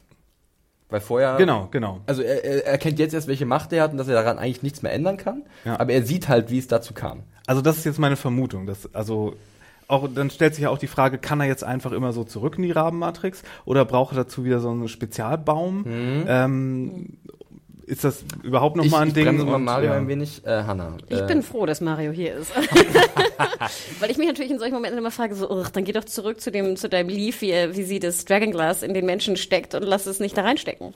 Ja, aber ich denke auch, dass Mario da. Äh, Und deswegen finde ich das gut, wie du es erklärt Ich glaube, hast. ich ist auf, auf einer guten Fährte. Ich habe. Sprich, alle, jede Entscheidung, wo er zurückgehen würde und was verändern würde, wäre, hätte er sowieso Das- gemacht für das Das Outcome, was ist, jetzt besteht. das ist das Problem bei so Filmen und Serien, die so Terminator-Zeitreiseregeln haben, dass du im Grunde, also Terminator bis Terminator 2, sage ich mal. Ich weiß nicht, was Also, sie da später gemacht hab- haben, aber ja. Ich habe in meiner Review habe ich ja auch äh, einfach mal ganz frei True Detective zitiert nach Time is a Flat Circle, dass halt im Endeffekt alles so ein Kreislauf ist und du kannst ihn nicht durchbrechen. Es ist halt wirklich schon fest auf dieser Bahn und Bran ist jetzt nur in der Lage zu sehen, wie diese Bahn aussieht und wie sie wie, wie es zu diesen Dingen kam. Und das würde auch da reinspielen zu das, dem, was ich gesagt habe, dass es, ähm, dass der Three-Eyed Raven das alles schon kennt, wie das alles passieren wird und sozusagen nur noch jetzt seinen Teil erfüllt, Um Bran auf um, den Weg zu bringen, ihm um das, eine Macht zu äh, geben. ja, Manche haben ja auch behauptet, dass das so eine Art Kurzschluss gewesen sei jetzt bei Willis slash Hodor. Dass also dadurch, dass äh, Bran in der Vergangenheit war, aber irgendwie gleichzeitig in ihn gewagt ist, ja. dass das sozusagen wie so ein Ping Ja. irgendwie ausge, ausgelöst hat und deswegen Sicherung äh, ist rausgesprungen bei Hodor. genau Willis das eigentlich noch nur hört. Ja, aber unter anderen Umständen, ich meine, sein Vater hat sich ja auch umgedreht, als er nach ihm gerufen hat. Ja, Schon auch wieder. sehr gut. Ähm, Aber, Aber er war ja nicht sozusagen reingewagt oder irgendwas. Nee, Also genau. es, ne, es hat ja nicht ich finde ja diese, diese Theorien super spannend, aber ich finde das ganz Starke an diesem Finale ist, was halt so heraussticht in der Episode, ganz klar, ist, dass wir halt nicht nur diese tollen neuen Fragen haben und diese Gedankenspiele, die wir uns machen, sondern auch diesen emotionalen Mehrwert. Ja. Denn ich glaube, wir alle mussten einmal ganz schön dolle äh, schlucken, als dann Hodor äh, als erstmal erklärt wird, wie es zu diesem Namen kam und wie er sich dann aufopfert. Das ist vielleicht eine der heldenhaftesten Taten, die wir in der Serie bis jetzt Ich gesehen muss sagen, haben. ich- Ich habe es auch einen, ganz kurz, ist Ja. einen der vielleicht mit einer der größten Momente der Serie so ein bisschen betitelt, weil ich war so involviert emotional und äh, auch ein bisschen den Tränen nahe. Ich habe es mehrfach gesehen und äh, es erwischt mich jedes Mal. Ich musste dich nochmal fragen eben, ob Hodor überhaupt jetzt wirklich tot war, weil ich muss ganz auch muss ich sagen, einer der besten Momente für mich. Das war so ein guter Payoff mit dem Namen und das war ja so lange schon dort einfach. So großartig. Jeder, jeder Lied Hodor kann man sich, glaube ich, darauf einigen, Ja. dass auch mit einem sehr beliebten Charakter. Aber wie sich, wie, wie das rauskam, ich habe so gejubelt über diese Schönheit an Storytelling in diesem Moment, dass ich, dass ich gar nicht mehr mitbekommen habe, okay, ist der jetzt tot, ist mir egal.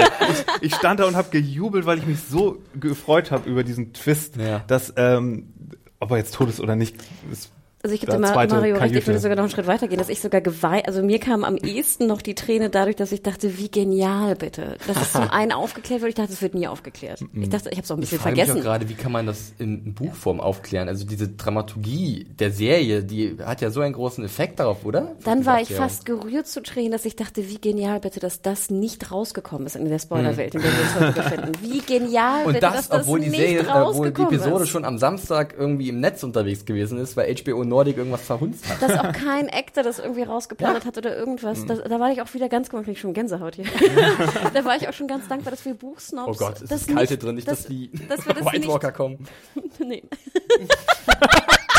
Wenn ihr gerade nicht gesehen habt, war der altbewährte Nippeltest. Meine sind auch relativ schlaff, Hanna. Also ich glaube, es ist nicht so kalt drin. Eher im Gegenteil, es ist sehr warm.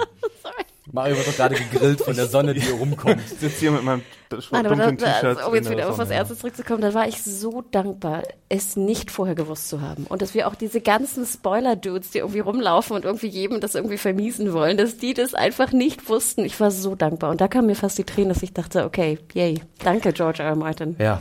Ähm, ich glaube, wir können noch Ewigkeiten auch über die ganzen Theorien, was noch passiert, äh, sprechen. Äh, aber für heute soll es, glaube ich, rei reichen. Ich hätte noch eine Kleinigkeit, die ich nur ganz kurz anschmeißen will. Aber nicht, bitte lasst es nicht ausarten. Und zwar ist es vielleicht denkbar, dass Bran, die sind jetzt ja auf der Flucht, er und Mira, das muss man sich überlegen. Also er muss sich zum einen dieser Schuld bewusst werden, was er vielleicht getan hat.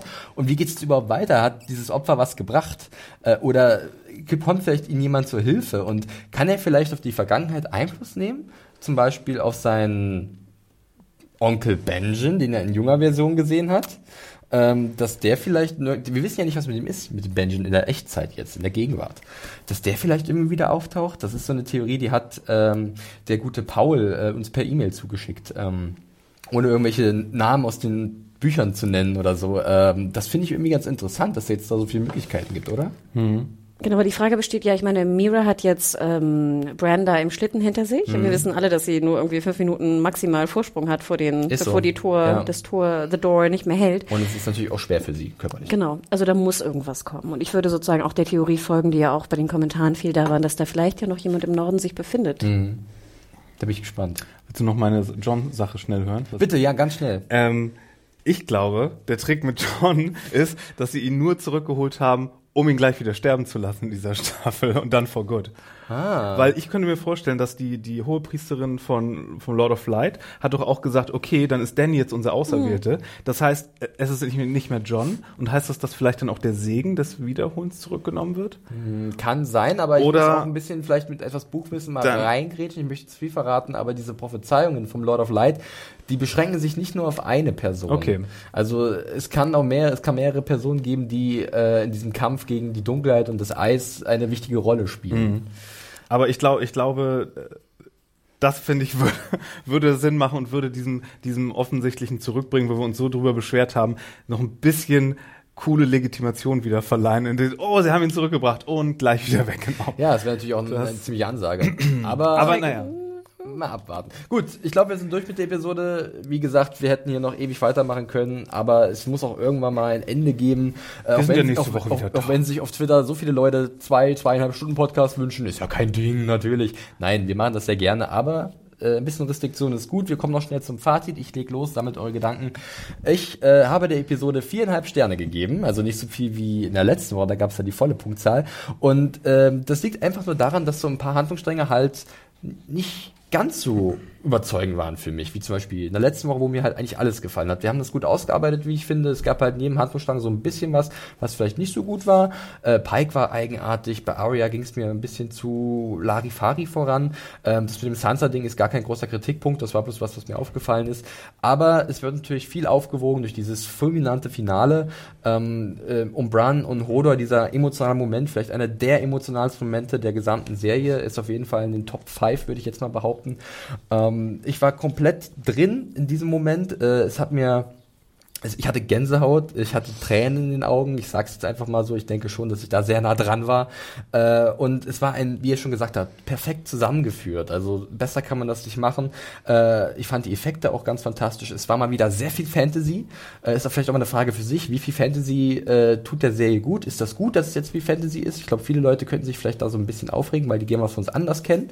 Mehr politisch, weniger mit Drachen und so, aber das ist halt nicht mehr so. Schon seit vielen Staffeln nicht mehr. Da muss man sich jetzt mit arrangieren.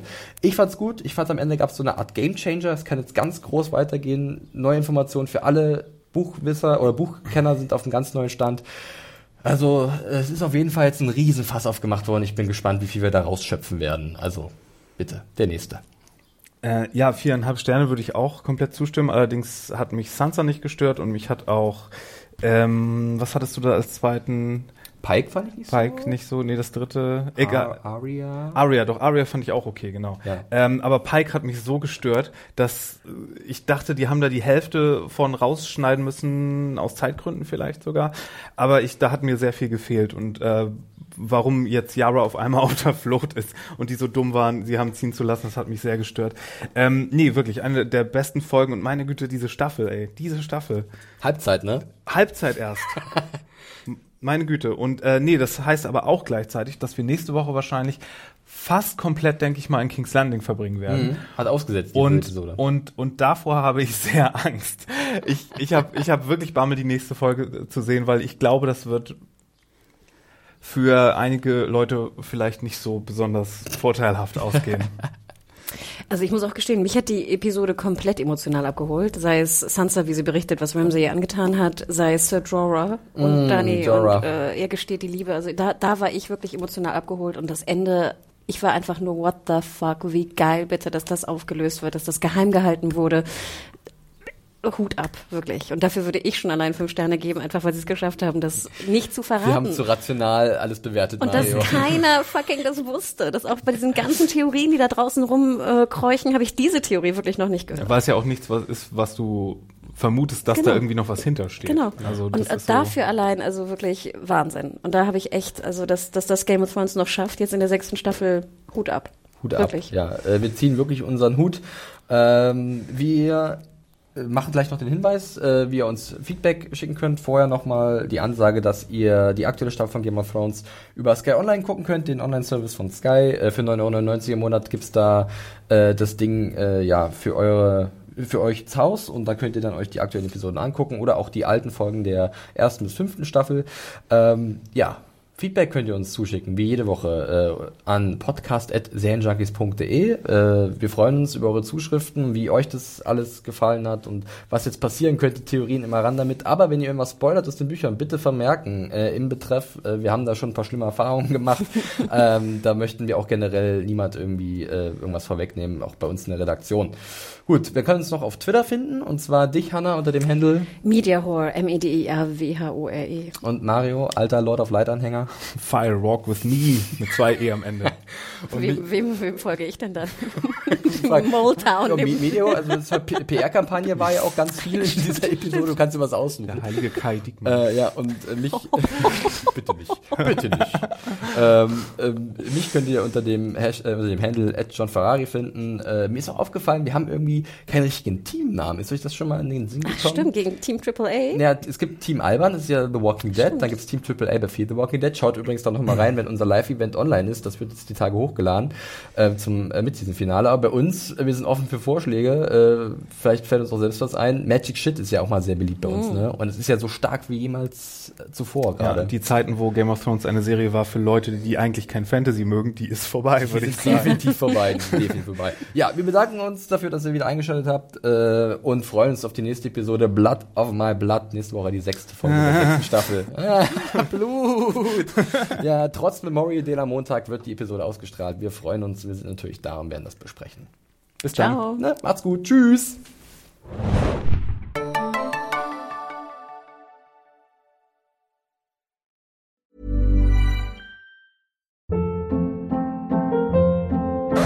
Hold up. What was that? Boring. No flavor. That was as bad as those leftovers you ate all week. Kiki Palmer here, and it's time to say hello to something fresh and guilt-free. Hello Fresh. Jazz up dinner with pecan-crusted chicken or garlic butter shrimp scampi. Now that's music to my mouth. Hello Fresh. Let's get this dinner party started. Discover all the delicious possibilities at hellofresh.com.